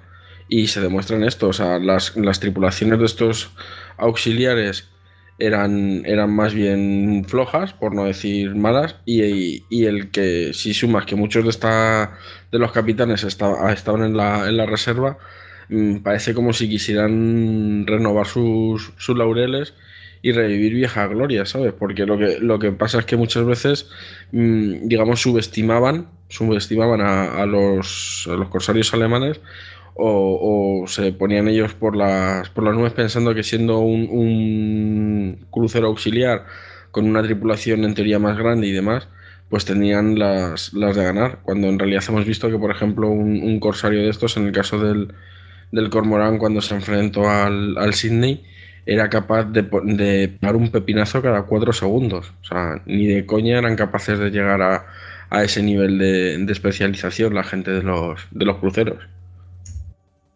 Sí, sí, totalmente de acuerdo. O sea, la verdad es que los, los corsarios alemanes salieron con las tripulaciones muy entrenadas. O sea, ya digamos que tenían eh, su misión bastante perfeccionada. O sea, no fue una cosa de vamos a intentar mm, llevar una guerra del corso a ver qué ocurre. No, no. O sea, el, planteamiento era bastante serio y, así lo demostraron. Si queréis, continuamos con esa del, del Thor. Eh, hay una cosa que a mí me gustaría comentar. Eh, estuve viendo mm, fotos de corsarios y cosas de estas. Y, es que la verdad es que daban el pego por cualquier tipo de mercante. ¿eh? O sea, es que estaban diseñados para, para dar, vamos, tenías que ver algún comportamiento raro o algo así, porque si no, no vamos, no pasa desapercibido totalmente, vamos. Es que eran Transformers realmente, o sea, era un buque normal, o sea, es un buque de pasajeros con sus grúas, pues todo eso entramado. De hecho, se les disfrazaba tan bien que hasta los uniformes de las tripulaciones, eh, digamos que no eran, cuando estaban en sobre cubierta y demás, no era el típico mm, uniforme de, digamos, de marino alemán o, de civil, ¿no? Sino que incluso se daban con eh, uniformes específicos de cocineros, de mozos, demás. O sea, digamos un poco de que diera todo el pego como un barco totalmente eh, mercante, o sea que no, que, vamos, que cualquier hidroavión o cualquier barco que se acercara no viera nada sospechoso. Esa, vamos, la, su principal baza. De hecho, fijaros que cuando pasan por delante del, del Sydney, hasta que, hasta que no les ametrallan, no se dan cuenta. O sea, hasta que no les piden la, primero la, la palabra clave y después, cuando no la tienen directamente, empiezan a ametrallarlos, no se dan cuenta. O sea, estaba toda la, oficialidad del, del Sydney en el puente mirando con, prismáticos y, no se dieron cuenta de la que se les venía encima. Sí, sí, totalmente. La verdad es que es que era su, principal baza y la supieron utilizar eh, bastante bien. Y lo que decía de Transformer era realmente porque cuando, cuando llegaba el momento de, digamos, de descubrirse, eh, no tenía ningún cañón a la vista. O sea, estamos hablando de que todos los cañones estaban totalmente pues eh, integrados en la, en la estructura del barco pues con, digamos, con una obra falsa alrededor, pues podría ser de madera, de chapa, cualquier cosa, y, eh, en el momento, o sea, estaban eh, detrás de esa, digamos, de esa obra, estaban preparados los artilleros, y cuando daban la orden, que normalmente se daba desde el puente de mando, pues con un mando eléctrico, digamos que caía todo ese, entramado y se descubrían los cañones y es cuando empezaba el fuego. O sea, claro, que es que pasa totalmente desapercibido. bueno, pues podemos seguir. Sí, sí, bueno, y añadir que hasta niveles de que, por ejemplo, cuando ya empiezan a, caer bastantes víctimas pues, por U-Boats y, por corsarios, eh, lo que hacen los buques aliados es armarse. La mayoría de los mercantes se arman con un cañón a popa, o sea, un cañón pues para salir corriendo y disparar mientras sales corriendo. Y los corsarios lo, ven y digamos que los siguientes corsarios que van saliendo ya van armados con ese cañón para ser todavía más, más miméticos. Y bueno, continuamos nuestra historia de, de este corsario del Thor. Bueno, pues después de encontrarse con el Alcántara y el Carnarvon Castle y dejarlos bastante tocados, el, Thor sigue con su crucero por el Atlántico Sur cuando de pronto se encuentra pues con otro crucero auxiliar, en este caso el, el Voltaire. Eh, y otra vez la misma historia. El, el, Voltaire lo ataca, el Thor se defiende y la mayor calidad, digamos, de, de los artilleros y la tripulación del Thor acaban dañando al Voltaire y en este caso logran hundirlo vemos como el Thor en, un crucero se llega a encontrarse con tres cruceros auxiliares y los vence a los tres. O sea que, ya estamos viendo como los corsarios empiezan a ser una fuerza bastante temible y que están molestando bastante al, tráfico naval británico. Y bueno, el, termina este primer crucero y, llega a Alemania pues con un total de, de 12 naves hundidas y un registro de 96.000 toneladas. Y entre estas naves hundidas hay que destacar una, el Britannia. El Britannia fue un transatlántico que, claro, de tanto encontrarse con cruceros auxiliares que tenían este aspecto de transatlántico, el Britannia realmente era un transatlántico pues que estaba, eh, digamos, haciendo un trayecto de pasajeros. Y el, y el Thor lo ataca, lo ataca y, acaba dañando el barco, se hunde, hay una serie de náufragos, pero había tanta gente, claro, entre tripulación, eh, pasajeros y demás, que no puede embarcarlos a todos. Es lo que comentaba Jesús. Eh, eh, estos corsarios llevaban preparados una serie de, zonas en la bodega para alojar prisioneros. Eh, claro, no podía con tantos prisioneros, entonces digamos que calcularon por la derrota y demás donde se encontraban en el lugar del, del Atlántico y dijeron, bueno, posiblemente los botes puedan llegar a las Islas Canarias. Pero eh, se equivocaron y los náufragos pasaron más de tres semanas en el mar y acabaron llegando pues los pocos supervivientes a las Antillas. O sea que digamos que el, capitán del barco eh, supo de esto por la, por la radio aliada, de lo que había ocurrido, y cambió su proceder a la hora de actuar. O sea que también tienen ese doble... Eh, ese doble momento de tragedia en el mar, de no poder evitarla o de no intentar que, digamos, que ocurra a propósito y una vez que ha ocurrido, pues mm, cambiar un poco la metodología. Digamos que esto añade más a esa, esa leyenda de caballerosidad de, estos señores, de estos, de estos capitanes, de estos corsarios alemanes. Bueno, pues... Em, ¿Por dónde continuamos? Nada, sí, no, si te parece que hagamos con el Thor ya, porque tiene un segundo crucero donde, donde bueno, eh, se decide... Espérate que... saque a la Molnir eh, el martillo. pues sí, se decide que pase al, Índico y al Pacífico y bueno, pues eh, igual digamos que va teniendo sus éxitos, va estorbando el, tráfico aliado y hay un momento ya que ve que, realmente, digamos que necesita reparaciones y demás, y llega a, a Japón. Japón en estos momentos pues mm, eh, entra en guerra, ya estaría en guerra con, Estados Unidos y demás, y entonces ya son puertos seguros y son puertos beligerantes. Y el tour tiene un final un poco inesperado, ya que hay un barco, un auxiliar, un barco taller, que está al lado del, del en, el puerto de Yokohama. Y nada, está pues eh, alojando a los mecánicos y demás que hacen las reparaciones del Thor pues para volver a, lanzarlo a, otro crucero corsario cuando eh, este barco estalla y acaba llevándose por delante al Thor y lo acaba hundiendo. O sea, ese fue el, final de, nuestro dios del trueno marítimo. Ay, pobre hombre. en fin. Pues si querés pasamos al pingüino. De Penguin. pues sí, aquí tenemos otro, otro de los corsarios más conocidos y, y de más éxito, el Penguin. Este, este barco eh, eh, salió de Alemania en el 22 de junio de 1940. El armamento, pues muy parecido a lo que estamos diciendo, como el Atlantis y demás, seis cañones de 150 milímetros.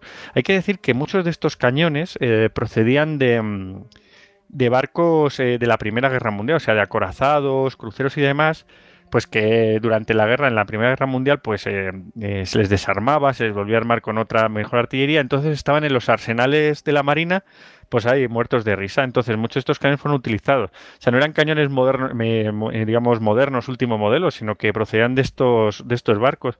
Es curioso porque creo que el Atlantis llevaba los cañones de 150 milímetros del Seydlitz, que fue uno de los cruceros de batalla más famosos de Jutlandia. O sea que, al final estos cañones vieron dos guerras.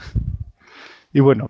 No, y no eh, eran poca cosa esos cañones. Claro, claro, no, no. O sea, no son los cañones de torreta principal, sino lo que sería el armamento secundario. Pero aún así, es un bicho. Sí, sí, no, era, no eran poca cosa. Bueno, eh, también llevaban eh, un cañón de 7,5 centímetros a los 75, eh, seis ametralladoras antiaéreas, dos montajes eh, del tubos lanzatorpedos, además de aviones de reconocimiento y, capacidad para portar minas. O sea que la verdad es que los, mm, corsarios iban bien preparados. Y bueno, comienza a costear la costa africana y se dirige hacia el, hacia el Índico. En la zona, pues alrededor de Madagascar, empieza, empieza mm, digamos, a, dar señales. Empieza a atacar el tráfico marítimo y en este caso captura una serie de petroleros. O sea, llega a capturar tres el mismo día. O sea, se puso en, una de las principales derrotas y van cayendo pues los petroleros según venían, pues los trozos de abordaje llegaban y los capturaban. O sea, ya, ya empezó con bastante éxito. Eh, después, mm, digamos que cuando, eh, cuando nuestros corsarios eh, digamos, actuaban en una zona durante mucho tiempo, tenía que salir corriendo porque nunca se sabe cuándo había una comunicación por radio o, que se diera la alerta o que se esperara un barco que no llegaba, entonces saltaban todas las alarmas y los cruceros británicos rápidamente se dirigían a aquella zona para buscarlo. Por tanto, una vez que, había actuado durante un determinado tiempo en una zona, tenía que largarse de allí y irse a otra totalmente distinta. En este caso se dirigió a la costa australiana eh, y comienza a plantar campos de minas alrededor de los principales puertos, eh, por ejemplo el puerto de Sydney y, algunos otros puertos australianos, con una característica muy curiosa y es que estos campos de minas eh, estaban, digamos, con una especie de temporizador para que una vez que estuvieran todos eh, los campos eh, implantados eh, se activaban a la vez y así no se sabía en qué, en, digamos, por dónde, por qué lugar estaba el corsario y no se supiera realmente que, se- que ello era un campo minado, sino que empezaban a caer barcos por todas partes. Entonces se tenían que llevar todos los recursos a distintos puertos y se tardaba mucho más en volverlos a abrir. O sea que, que también eh, estas tácticas están ya bastante avanzadas. Y la verdad es que estorbó muchísimo el, el- el tráfico marítimo en, en Oceanía, en toda esta zona de, de Australia. Y bueno, visto lo visto, pues una vez que, que se dedicó a sus hazañas australianas, el Penguin se dirigió a, a lo que sería su ámbito natural, a la tierra de los pingüinos, al Atlántico Sur, eh, en las cercanías de la, de la Antártida. ¿Y para qué fue Uy, aquí? donde la base, donde la base, está claro. ¿Para qué fue aquí? No, eh, no, no hay ninguna base nazi secreta de Nueva Suabia ni nada. ¿Cómo que no? Fue, fue una cosa mucho más sencilla. Y es que en el Atlántico Sur estaba actuando la, flota ballenera noruega, que una vez que había caído Noruega en manos de los alemanes, había quedado, digamos, bajo, bajo el ámbito inglés y la tenía destinada casi al completo en el Atlántico Sur, pues cazando ballenas. Y entonces el, el Penguin ve la oportunidad de decir, madre mía, lo que tenemos aquí.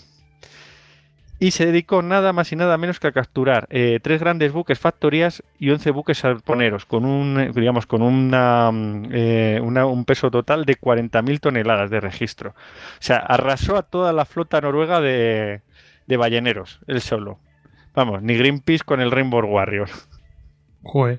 Y yo lo, que estoy pensando es, ¿y tenían aviso los noruegos de, de, mm, de que podía ser atacados y eso? Pero, pues fíjate que la captura la hizo sin disparar ni un solo tiro.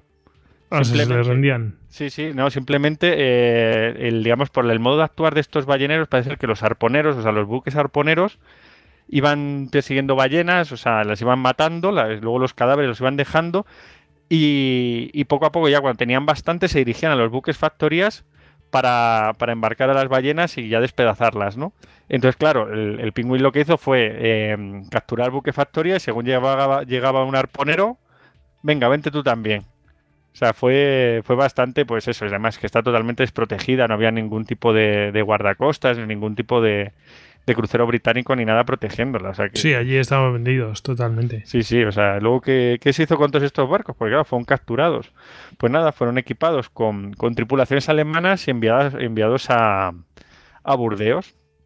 Y claro, eh, luego esto hacer un inciso porque es muy curioso, porque todos los barcos que capturaban los corsarios, muchos de ellos tenían materiales muy, eh, digamos, muy importantes que, que les venía muy bien al esfuerzo de guerra alemán. Entonces, ¿qué hacían con ellos? Pues mandarlos a Alemania, pero claro, había un bloqueo. Entonces tenían que convertirse en rompedores de bloqueos. Y, por ejemplo, los, los mm, balleneros lo que hizo fue mandarlos de dos en dos a intentar pues eh, pasar el, el bloqueo y casi todos lo consiguieron, menos dos que sí que fueron capturados, el resto lo, lo consiguieron. De dos en dos en plan para, para dividir fuerzas o algo así, ¿no? Claro, o sea, eh, de dos en dos para que, digamos, se fueran, se fueran como, decíamos, navegando en conserva, o sea, dándose apoyo uno al otro por si ocurría algo, y sin llamar mucho la atención ni ser una gran flota para que, lo, para que el bloqueo les detectara y fueran a, a por ellos, a cuchillo. Bueno, Ujú. Y bueno, eh, algo más del Penguin, eh, Sí. algún final habrá tenido. Sí, hombre, claro. el pingüín, pues nada, luego se dirige a las costas de la India, eh, también realiza varias capturas y una de ellas, el, British Emperor, o sea, un petrolero, logra dar un, un aviso de por radio. Se avisa por radio que está siendo atacado por un corsario. Entonces la Marina Británica lo localiza y dice, tenemos que ir a por él. Y, este aviso, le, le capta además el, crucero, el Cornwall. El Cornwall, que sería el Cornualles, pues eh, se dirige hacia la zona del ataque y detecta un barco. Y claro, eh, ya empezamos con la típica eh, guerra de nervios, guerra de disfraces. Claro, el, el, el pingüín iba disfrazado, iba disfrazado de un barco noruego. El Cornwall le dice que se identifique, ellos se identifican como ese barco, incluso da los códigos correctos de ese barco. Pero claro, eh, al, al, al Cornwall hay algo que no le cuadra. Algo que no le cuadra porque mm, eh, dice, no, o sea, no, sobre todo con pasadas con, hidroaviones, con hidroaviones Walrus, que eran los, los, que portaban este tipo de barcos, empieza a ver a la tripulación y hay algunas cosas curiosas. Ellos ven normalmente los barcos en, estas latitudes, no solían ver muchos hidroaviones, entonces sobre todo las tripulaciones pues africanas, eh, malayas, indias y demás, les saludaban y les agitaban, pero aquí solo ven que hay pues europeos. Entonces aquello era muy raro. Y además, el barco que estaba dando, digamos, el nombre de identificación no tenía por qué estar ahí. Así que el Cornwall se acerca y el, y el Penguin hace como hizo el, el Cormoran. Saca la bandera de guerra, saca todos los cañones y le dispara. Y bueno, hay que decir que el Cornwall sí que tuvo más suerte porque en, en la primera ronda de disparos del, del, Penguin no le da en ningún sitio vital. Es verdad que, que logra, digamos, eh, descuadrar lo que sería el, el, sistema de tiro y las torretas no logran girar bien y demás, así que les pudo, les pudo meter bastantes impactos hasta que reacciona el Cornwall, pero el Cornwall logra reaccionar, acaba disparando al Penguin y lo acaba, lo acaba hundiendo. Y bueno, eh, este es el final de este, de este barco y decir que, que, otra vez los cruceros, o sea, los cruceros acorazados esta vez sí que le salvó por ser un crucero, una, un barco de batalla que estaba blindado y demás, pero que lo pasaban mal o incluso podían ser sorprendidos si, si hubiera habido algún tiro de fortuna, le podían haber hecho la misma que le hicieron al, al Sydney. ¿eh? Sí, efectivamente. Sí, sí. Bueno, y... De todas maneras, el, sí. el Penguin fue si no el que, ma, el que mejor resultado le, les dio, eh, ahí, ahí, ahí, porque si, como ha dicho David, si os fijáis, prácticamente él solito se cepilló la, la flota ballenera noruega. Sí, sí, fue uno de los, de los digamos, de los más eficaces. Es que además eran, eran objetivos eh, que les dejaban totalmente escuadrados a los británicos, porque, claro, hay que ceñirse, hay que recordarlo, hay que ceñirse que son los primeros eh, años de guerra, estamos hablando del año 1940. La Royal Navy todavía no, no ni por dónde le venían los ataques. Y claro, el, digamos que los golpes de mano eran, eran espectaculares los que daban estos corsarios. Bueno, pues ahora viene uno que tiene un nombre que todo el mundo reconoceremos, ¿verdad? Sí, sí. ¿Suena? ¿Quién, quién, suena, ¿quién suena? suena? Suena, el Mitchell. suena Mitchell. Okay. Suena Mitchell, sí, sí. No, se llama Mitchell, de verdad. Hombre, Mitchell que sería, digamos, la, el nombre alemán de, de Miguel, ¿no? Del arcángel Miguel. Michael, no sé cómo se dirá. Michael. Porque, por ejemplo, Schumacher se llama Michael, ¿no? Pero aquí este sí es verdad que se llama Michel, pero bueno. Pues era Michel o algo así. Sí. Michel no. Pero mola más el suena el Mitchell.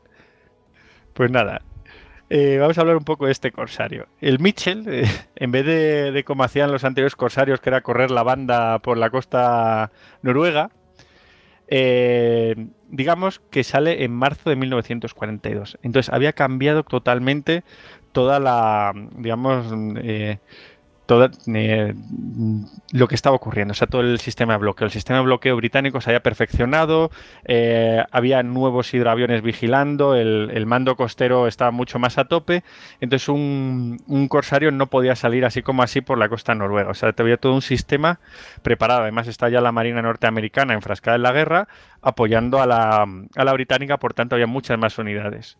Entonces, ¿qué es lo que se decide hacer con el, con el Mitchell? Hay que decir que para que, que salga un barco a estas alturas en marzo de 1942, eh, realmente se estaba viendo que el, que el, sistema de los ataques corsarios estaba siendo bastante bueno. O sea, había causado un gran número de, de bajas y había distraído muchas unidades británicas de las costas europeas. O sea, que, que el, mando alemán, el, la Kriegsmarine, vio que era un sistema efectivo y decidió seguir utilizándolo en estas fechas. Así que para que el, que el Michel pueda alcanzar mar abierto, abierto lo que se hace es eh, organizar un dispositivo muy potente para cruzar el Canal de la Mancha. El Canal de la Mancha, todos sabemos, es una zona muy estrecha, sobre todo a la altura de Dover, donde en un lado estaría la Francia ocupada por los alemanes y al otro lado estaría Gran Bretaña, el, el enemigo. Entonces, claro, Ajá, el mejor sitio para cruzar. Claro, claro. Pues estás cruzando por una auténtica trinchera, o sea, por una zona de nadie. Entonces se, se hizo un, dispositivo especial, pues con una serie de barcos de torpederos, barcos señuelos, eh, cañoneras de apoyo, eh, aviones y además eh, con la artillería que estaba en tierra, la artillería costera de tierra, pues para cubrir el paso del Michel.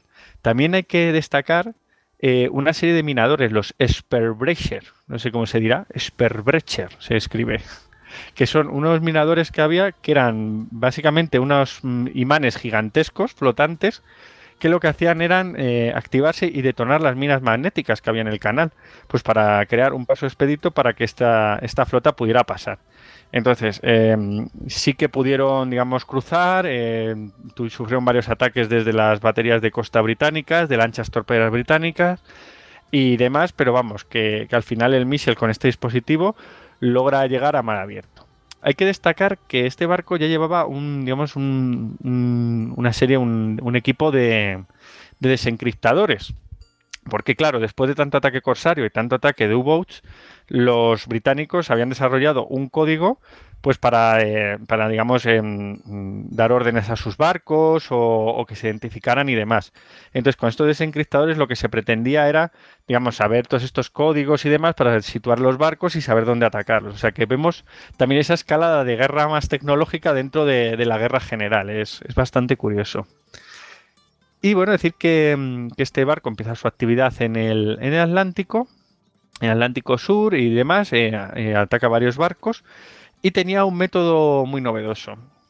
Eh, normalmente lo que hacía el, el era seguir a sus presas, o sea, las situaba y las iba siguiendo, digamos, por el horizonte, o sea, que solo se veían en el horizonte los palos del, otro barco. Entonces calculaba su velocidad, calculaba un poco el, el rumbo que llevaba y antes de que, de que fuera de noche ponía una lancha torpedera que llevaba en el agua y la mandaba para llegar, eh, digamos, estar en una ruta de interceptación para que cuando pasara el, barco le lanzaran unos torpedos y así hundieron una serie de barcos. O sea, ya vemos que también empiezan a, a, tener eh, tácticas mucho más sofisticadas. Y bueno, después de, actuar en el Atlántico Sur, se le transfiere al Océano Índico, donde pues eh, también tiene una serie de, de capturas y demás.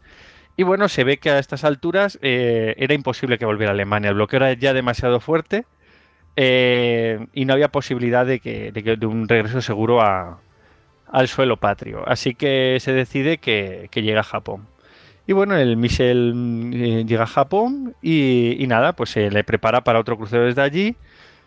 Y bueno, al final, pues en el segundo crucero eh, es hundido por un submarino norteamericano. O sea, ya se ve que la época de los corsarios está acabando y, ya las, marinas aliadas están preparadas pues, eh, pues, con toda esta tecnología, estos nuevos códigos y demás, los identifican mucho más rápido y, acaban hundiéndolos. Eh, decir que el, que el Michel captura un total de 16 buques enemigos, con, con unas 100.000 toneladas de registro. O sea, también tuvo bastante éxito. Oye, pues muy bien, no, está mal. Sí, sí, ahí Mitchell, Mitchell saliendo por el centro del campo. Eso, se lo merece, se lo merece. Bueno, pues eh, vamos con el último que hemos traído, el Stier. Sí, el Stier. Pues nada, el, el Stier iba a ser el último corsario que vamos a hacer. Hubo otros corsarios, pero no tuvieron tanto éxito, fueron hundidos prácticamente al comenzar. A ver, aquí hemos traído algunos. Claro, exactamente, al comenzar su, su singladura, que es, digamos, los principales, los más exitosos, es un poco su, digamos, su, su historia más breve, porque como nos tenemos que meter en la historia de cada uno. Sí, sí. sí, sí, eso sí que van para histocas, histocas. aquí llevamos ya dos horas y pico no podemos meternos ahí. Claro, claro. Eh, podría dar para una segunda parte o algo así, pero bueno, ya se verá.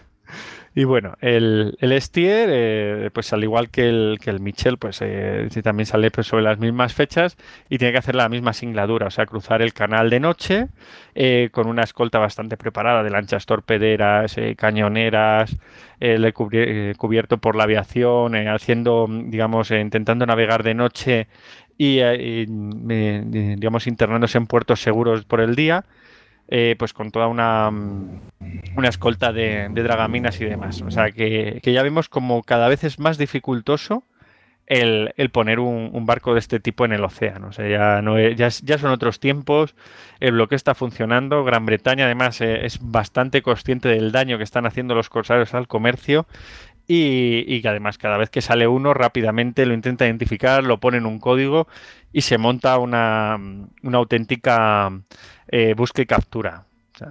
es, bastante, digamos que, está viendo bastante el peligro y lo está intentando erradicar. Y bueno, eh, una vez que, cruza el, canal, llega a Burdeos, en Burdeos ya acaba de equiparse y se lanza a, a su singladura por el Atlántico Sur. eh, realiza una serie de presas por esta zona hasta que se encuentra con un barco, con un barco llamado Stephen Hopkins. Eh, este es un barco del tipo Liberty. Los Liberties eh, son unos barcos que se hicieron en Estados ¿Como Unidos. científico, macho? ¿Eh? ¿Como científico? Stephen Hopkins, no ese es Stephen Hawking. Bueno, pues casi, casi. que ibas a decir como el actor, como Anthony Hopkins. No es una mezcla. Bueno, el, el tema es que los Liberty fueron un tipo de, de barco que se construyó en Estados Unidos que era, digamos, un barco que se hizo en serie. O sea, como si fuera, imaginemos, pues como se hace un coche, pero en barco. O sea, las piezas se montaban en distintas factorías, eran enviadas al astillero y se montaban en serie. O sea, los, los Liberty eh, se construían prácticamente en dos o tres días. O sea, era una auténtica burrada. Produjeron un montonazo de estos barcos y prácticamente eh, pudieron restaurar todo el tonelaje hundido por, por los, por los buques alemanes. O sea, la verdad es que fue un- uno de estos, eh, digamos, factores para que los aliados pudieran ganar la guerra, este, este tipo de barcos, los, Liberty. Bueno, eh, estos barcos tenían, digamos, un porte de unas 7.000 toneladas y además iban bien armados, iban con un cañón a proa de 75 milímetros y uno de 105 a popa, además de una serie de ametralladoras antiaéreas. Así que, claro, este, el- este barco, el Stephen Hawking, pues se, se veía seguro, o sea, estaba bien armado y cuando el Stier le fue a dar el alto para, pues se enfrentó a él. Y empezaron un auténtico duelo artillero. Y además bastante, o sea, está mucho mejor artillado el, barco alemán, pero el, Liberty, el, el Stephen Hawking, se defendió, se defendió bastante bien. O sea, su capitán además dio la orden de no rendirse. Y, y en este duelo acabaron cayendo los dos. O sea, ambos barcos fueron destruidos y ambos barcos se fueron a pique. Además, al, al barco aliado, al Stephen Hopkins, se le, se les condecoró a bastantes marineros con la Navy Cross. O sea, eh, digamos que fue una de las grandes hazañas de la Marina Mercante eh, norteamericana en la Segunda Guerra Mundial, que se llevaron por delante a un corsario que, que era un auténtico peligro, aunque para ello perdieran su barco. Bueno, pues eh, hemos llegado al final. ¿Algo más que añadir? Sí, a mí, a mí me gustaría añadir que en el, en el libro este del Graf Spee comentaban, los alemanes de, del Graf Spee siempre estaban quejándose, ¿no? De, de que eso, que hundían tonelaje y tonelaje, pero siempre decían, uff, todavía nos falta para hacerles verdadero daño a los ingleses, ¿no? Siempre estaban quejando de, que su acción corsaria no era suficiente. Y, y después decían que al llegar a Montevideo se habían enterado de que, al contrario que ellos, los ingleses no contaban las pérdidas por el tonelaje, sino que lo, conta- lo contaban en libras, lo que les costaba eh, lo que les costaba el envío que se había El coste, coste económico, vamos. exactamente, el coste económico. Y entonces decían que, que habían estado a punto de hacer saltar la bolsa de Londres. Sí, sí, es verdad la, que, que- que Londres es la capital de los seguros marítimos. Sí, sí, claro, es verdad. Eh, ahí están Joyce y todos estos.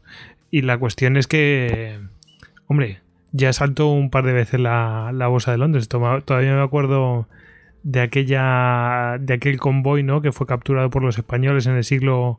eh, sí, fue en la guerra de- precisamente de independencia estadounidense. Y, fue un, convoy que iba directamente para Norteamérica, para el cuerpo expedicionario que iba allí, y, y fue capturado y saltó la bolsa de Londres. Sí, sí, claro. O sea, además que, en, que en tanto en la Primera como en la Segunda Guerra Mundial los, la acción de los corsarios encarecía los seguros marítimos, ¿eh? pero para todas las naciones.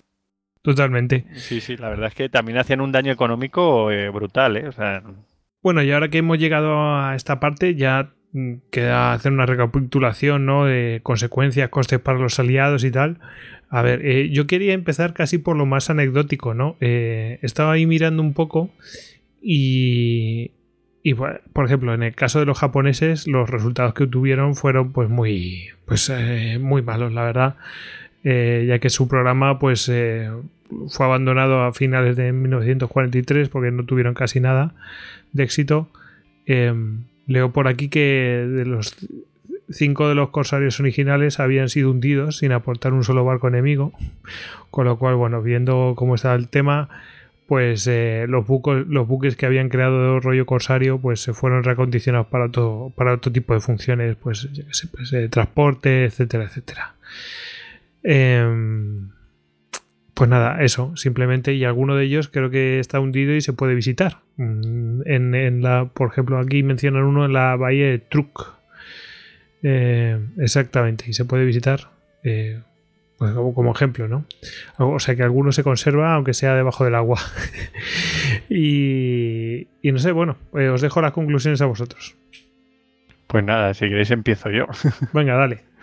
Pues nada, yo creo que realmente eh, este tipo de lucha, la, lucha, digamos, de, estos corsarios contra el comercio aliado, eh, estaba muy bien planificada. O sea, en la Segunda Guerra Mundial estaba claro que la Kriegsmarine eh, la tenía bastante desarrollada. O sea, toda la experiencia de la Primera Guerra Mundial, la tipología de barco, cómo era la mejor manera de atacarlo, de presentarse en océanos eh, bastante lejanos donde no se esperaba su presencia.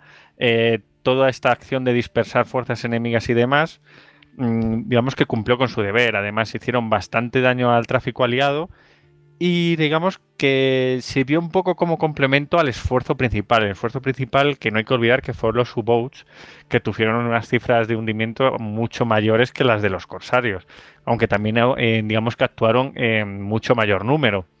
Y sobre todo actuaron contra los grandes convoyes del Atlántico. O sea, no tenían, digamos, el mismo rango de acción que los corsarios que sí se ocuparon de estos frentes secundarios, de, de todos aquellos barcos pues, que hacían esa navegación de cabotaje, esa navegación en derrotas lejanas, en, lugares que no eran la primera línea, donde la guerra estaba muy, muy lejana, y que de, de pronto se fueron, fueron, sorprendidos pues, por la acción de estos barcos, pues lo que causó además mucha alarma y un desvío muy, muy grande de, recursos que podrían haberse centrado en, el bloqueo atlántico y en, la escolta de los, de los grandes convoyes hacia Gran Bretaña. O sea que, digamos, desde ese punto de vista, yo creo que, que fueron mmm, bastante exitosos hasta el punto en que, en que su presencia o su, digamos, eh, eh, su utilización pues ya dejó de ser prácticamente viable debido al, gran refuerzo que tuvo la Royal Navy pues con la, cuando entró en, digamos, en liza la, la US Navy y el gran número de unidades aliadas y sobre todo pues la, la, la experiencia que habían ganado también de, digamos, todas las unidades de cruceros y, y luego los, digamos, las unidades que se que se acoplaron a esta, a esta lucha eh, contra los corsarios y demás, como destructores y, y otro tipo de, naves, pues eh, digamos toda esta experiencia que ganaron luchando contra estos corsarios, pues al final mmm, eh, se, se, fue plasmando. Por ejemplo, se me ocurre que, el, eh, que al principio de la guerra los corsarios alemanes solían visitar pues para reaprovisionarse sobre todo de agua dulce en pequeñas islas remotas, en lugares aislados, antiguas estaciones balleneras y demás. Y al saberlo, la Royal Navy pues ya empezó a hacer una metodología de revisar cada cierto tiempo estos lugares, pues para impedir que los corsarios o los submarinos pudieran arribar. O sea que estamos viendo como hay un desarrollo y hay un momento en que, digamos que no todo el campo es orégano y que los, los buques corsarios tuvieron que volver a, digamos que, que no, no volvieron otra vez por aquellos mares. Hombre, hay que tener en cuenta que esa estrategia que realmente sorprendió a los aliados, aunque mmm, ya se había visto en la Primera Guerra Mundial, ¿no? Pues son estrategias alternativas, ¿no? Eh, pues hombre, tiene su momento de funcionamiento y llega un momento en, el cual, pues ya mmm, con ese refuerzo, ¿no? Estadounidense que también importa, ¿no? Eh, eh, con ayuda de un vecino, mi madre mató un cochino, ¿no? pues, claro, la efectividad inicial ya no se iba a repetir es obvio, en cuanto se escoltan mucho más, hay mejores patrullas y todo eso, pues eh, ya era muy arriesgado para los corsarios que, a ver, hemos visto alguno que tuvo mucho éxito, pero mmm, para los corsarios eh, enfrentarse a un buque propiamente de guerra es un poco, es más que arriesgado, porque se supone que están enfrentándose un, a un eh, individuo superior, ¿no? a un buque superior. Y bastante, bastantes de sorpresas desagradables tuvieron ¿eh? los, los cruceros británicos con los con los corsarios, o sea que realmente luego también la metodología de acercarse a un corsario fue examinada, fue estudiada por la Royal Navy y se dieron instrucciones a los capitanes de un uso intensivo para saber la verdadera identidad con los hidroaviones, eh, mandarles, digamos, eh, digamos, una serie de códigos secretos para ver si estaban respondiendo bien, si esos códigos eran los correctos, o sea, se elaboró un procedimiento para, para una identificación real, no como estaban haciendo los casos que hemos visto del Sydney o del Cornwall, que, o del Devonshire, que lo que hacían era llegar allí y realmente decir a ver qué pasa. Y, y dependiendo de cómo actuara el, el, corsario alemán, si era sospechoso o no, pues ya actuar o no, que muchas veces llegan a acercarse tanto que caían víctimas. Bueno, Jesús, ¿algo que comentar, Rodrigo? Pues básicamente yo creo que, que queda claro que después de la, de la Primera Guerra Mundial, mientras que los, los alemanes aprendieron muy, muy bien la lección y aprendieron de, de sus errores y, de sus aciertos, los ingleses siguieron un poquito ahí en, la inopia, pensando que bueno, que simplemente el hecho de, tener más cantidad de barcos podía darles una, ventaja per se, cuando los alemanes demostraron que una tripulación bien, bien entrenada, motivada y, y que sabía lo que hacía, podía, podía muy bien ponerles en, en serios apuros. Rodri. No mucho más que aportar, la verdad. Ya han dicho todo los compis. Pues vamos a ir a la bibliografía, ¿os parece? Venga. Perfecto. Pues eh, ya sabéis que la bibliografía viene de manos de Ediciones Salamina. Así que veo que aquí has traído algunas cosas, eh, Jesús, ¿no? Has traído unos cuantos, unas cuantas entradas. Pues sí, a ver, el primer libro es eh, se llama Corsarios alemanes en la Segunda Guerra Mundial y es de Luis de la Sierra. De hecho, para mí fue el, Un clasicazo, que- vamos. Sí, que me dio, digamos, la, la inspiración, me cayó en mis manos casi casi de, de casualidad y la verdad es que es un libro que te, te engancha a la hora de, de leerlo. ¿De acuerdo? Y luego del, del mismo autor, también de Luis de la Sierra, eh, tengo otro que te voy a pedir que, que hagas producción y al aire y digas tú el título porque no, no tenía abierto el, el guion y no recuerdo el, el nombre. Déjame, dilo tú y mientras yo voy abriendo el guion. El segundo de Así Luis de la Sierra. Sí, el de la Primera Guerra Mundial. eh, Porque Sí, tiene el de la Gran Guerra, sí, es igual. El título es lo mismo, se llama Corsarios alemanes Alemanes en en la la Gran Guerra. No, no tiene más. Vale. Como, como veis, sencillitos. Corsarios alemanes en la Segunda Guerra Mundial. corsarios alemanes en, la, en la Gran Guerra. El, libro de Corsarios Alemanes en la Segunda Guerra Mundial, que yo también me he leído, a mí es que además Luis de la Sierra me encanta, es de estos libros que son súper entretenidos, ¿eh? o sea, yo siempre los recomiendo a todo el mundo que le guste lo que es la guerra y, el mar que se los lea. Tiene también sobre la batalla del Atlántico, la guerra en el Pacífico, y son bastante buenos. ¿eh? A la verdad es que te cuenta la- las historias eh, bastante de una forma muy amena y, y metiéndote bastante en, eh, en la piel de, de, pues, de todos esos marinos, porque claro, él fue marino y, y desde primera mano pues lo, lo siente. Tú no, no es por darte envidia y, y tal, pero eh, yo me hice en el rastro, con, cayó en mis manos una primera edición de la Guerra del Pacífico, de Luis de la Sierra. Ah, pues sí, me das envidia. Lo no por darte envidia era, era completamente un- Era- una falacia, ¿sabes? Totalmente, está ahí adornándome.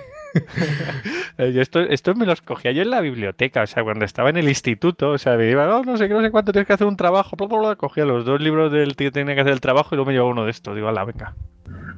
De todas maneras, Y a el ver, único que yo me tengo- leía. Yo tengo aquí otro otro libro de también de, de corsarios por si no por si no ha habido suficiente, pero este está más centrado en, en la aventura del, del mítico Endem, que es el, Mm. el libro que se llama se llama así, Endem, y el autor es Helmut von Muck, que era el, el segundo de, de a bordo del, de este corsario de la Primera Guerra Mundial. O sea que tenemos aquí la- como la como la crónica aquí tenemos como la crónica la verdadera crónica ¿no? de la conquista de México ¿no? de Bernal Díaz de Castillo pero tenemos aquí a, a Von Muck que te lo cuenta De hecho, mm, von Muck eh, escribió otro libro también sobre el tema del Enden, digamos, pero esto es una especie de, de spin-off acerca de la gente que. de los em, tripulantes del, del Endem que tuvieron que volver en un. O sea, estos que robaron el velero. Y vamos, no, no lo robaron, sino que se lo, digamos, se lo dejaron preparado la gente de, no sé, del- de la población ahora y tal que era el Ayisa o Arisha o algo así. Y también cuenta la. tiene un- una especie de spin-off de este libro de Lendem, que es la, la historia de esa. de esos tripulantes.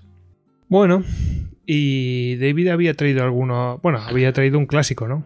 Sí, bueno, un libro de, de Osprey que se llama German Commerce Raider versus British Cruiser, The Atlantic y Pacific, 1941. Ya mira, el número no lo digo ni en inglés. sí, sí. En 1941 eh, y de Robert Forsyth. Forsyth. Sí, pero bueno, es el típico libro de Osprey donde digamos que eh, trata lo que es principalmente los combates. O sea, son los combates entre los cruceros británicos y los corsarios alemanes, de, pues los que hemos estado viendo, los cruceros auxiliares como el Alcántara, el Carnavon Castle y demás, eh, donde fallaban, por qué no eran capaces de interceptarlos, o las actuaciones que tuvieron en cruceros eh, como el Sydney o el Cornwall con, con, los, con el pingüino, con el cormoran. O sea, de, digamos, eh, lo hace todo desde un punto de vista muy técnico y viendo, pues, sobre todo analizando el tipo de armamento, cómo se utiliza y demás, pero es bastante entretenido y, la verdad es que mm, eh, te un poco de ver cuáles eran las deficiencias de, que tenía la Royal Navy, que no eran eh, mayores que las que tenía cualquier armada que en ese momento pues detentaba todo el poder mundial. O sea, realmente están bastante acomodados y no habían sido capaces de adaptarse a, nuevas, digamos, tipos de, guerra. O sea, lo que era una especie de guerra simétrica, que es que realmente fue la guerra de estos corsarios, porque no era una guerra, digamos, directa de un agresor en el mar, sino que era una guerra totalmente asimétrica, pues de un barco camuflado que te ataca en el lugar más inesperado. Y, bueno, y como poco a poco, pues, digamos, con tecnología y a través de la experiencia, logran pues eh, crear unos dispositivos pues para lograr detectarlos y, por fin cazarlos. Bueno, pues eh, no sé, Rodri, ¿tú te acuerdas del, eh, del, Graph SP, el título? Sí, a ver, a, mí me suena, porque hablo de memoria, que era la batalla del Río de la Plata, el hundimiento de, del Admiral Graf, Graf ¿Vale? Eh, estoy buscando por internet y el que más me recuerda es uno que se llama La batalla del Río de la Plata, lucha, éxito, sindimiento del acorazado alemán Admiral Graf Spee, ¿vale? Que es de un tal Friedrich Wilhelm Rasnack. Y recuerdo que el autor, el autor era uno de los tripulantes del, acorazado de bolsillo. Quiero recordar que era un teniente de artillería, una cosa así. Y es súper interesante el testimonio. Bueno, pues. Si queréis añadir eh, una última. Eh, no, sería una, no sería un libro, sino una película una llamada Bajo 10 Banderas, que es una peli que va sobre la, epopeya del Atlantis, uno de estos eh, corsarios que hemos visto. Pero bueno, la convierten, digamos, que desde un punto de vista en plan de que tiene unos códigos secretos y hay que hacer mm, capturarle porque si no se va a cargar todo el plan aliado para intentar salvar la guerra. Ya sabes, de este, de este tipo de, digamos, de, un hecho real, pues hacen una, trama totalmente... Una volada. Pero bueno, sí que es un, es un clásico, de hecho. Se llama así, bajo 10 banderas, pues eh, parafraseando un poco el Atlantis, que era un buque corsario y, se disfrazaba de cualquiera. Claro, lo que hiciera falta. Y deberían tener ahí 20, 40, 50 banderas las que hicieran falta. Exactamente. Bueno, pues. Eh, pues nada, eh, hemos llegado al final, pero ya sabéis que antes de llegar al final tenemos que agradecer a los oyentes su apoyo y en especial a los que son mecenas, a los mecenas que nos apoyan económicamente y en este caso, porque han producido el programa, a los patronos héroes de las Termópilas, Daniel y Cristian Carrillo, el ecuatoriano en Tokio. Bueno chicos, hemos llegado al final, vamos a despediros. ¿eh? ¿Os podéis ir a por Burdeos? nos vamos a montar nuestro propio corsario, verás. Sí, en fin. Eh, despedimos a Jesús, arroba Bucaner en Twitter Buenas noches, Jesús. Buenas noches y, nada, la próxima vez que haya que, navegar por, por mares infestados de, piratas, podéis contar conmigo. Pues sí, además este programa lo, lo, propusiste tú y yo creo que ha quedado muy guay. Repetiremos la experiencia. Como son historias así cortitas y tal, pues mola, mola un montón. Además ves pues, las distintas experiencias de unos y de otros, ¿no? O sea que muy bien. Que no, por ejemplo, no todos van a ser eh, eh, como el Cormoran, ¿no? y vemos que otros pues se buscaron las castañas de otra manera, ¿no? Por ejemplo, me estoy... Eh, ¿Es el Mitchell el que, el que esperaba a los balleneros o cuál era? El Penguin. El Penguin, el Penguin. Es verdad que se iba a la Antártida allí donde es su hábitat. a mí es el favorito es el Thor, que se va a cazar y acaba peleándose con todos. Pero porque tú eres un broncas, tío. con tu carácter. en fin. Bueno, despedimos también a Rodrigo, arroba Rodericus barra baja Rex. Buenas noches, Rodrigo. voy a sumergirme en los sueños. Eso, muy bien. Que tenemos unas vidas que no veas. En fin. Bueno, despedimos también a David, arroba David Nagan en Twitter. Venga, David. Pues nada. Ahora tú te, a dónde te vas, a la base esa antártica. No, yo me voy a meter ahora en la cama. yo ya no doy para más, o sea, nueva, voy a Nueva Suabia, ¿no? A Nueva Suabia, sí. Vas a quedar suavio y suavio. Sí, sí, donde está escondido ahí todavía Hitler con los dinosaurios, ¿no? Eh, efectivamente, con un dinosaurio que, que levanta el brazo. Sí, sí, la, la, que- la- la segunda parte de los nazis en la luna que nunca se hizo, ¿no? No, no. Eh, eh, no sé si la estrenaban ya, ¿eh? Ah, sí. De, de hecho, te iba, a, os iba a preguntar eso. Bueno, seguro que los oyentes lo saben y nos informan en los comentarios y tal. Le lanzamos el reto.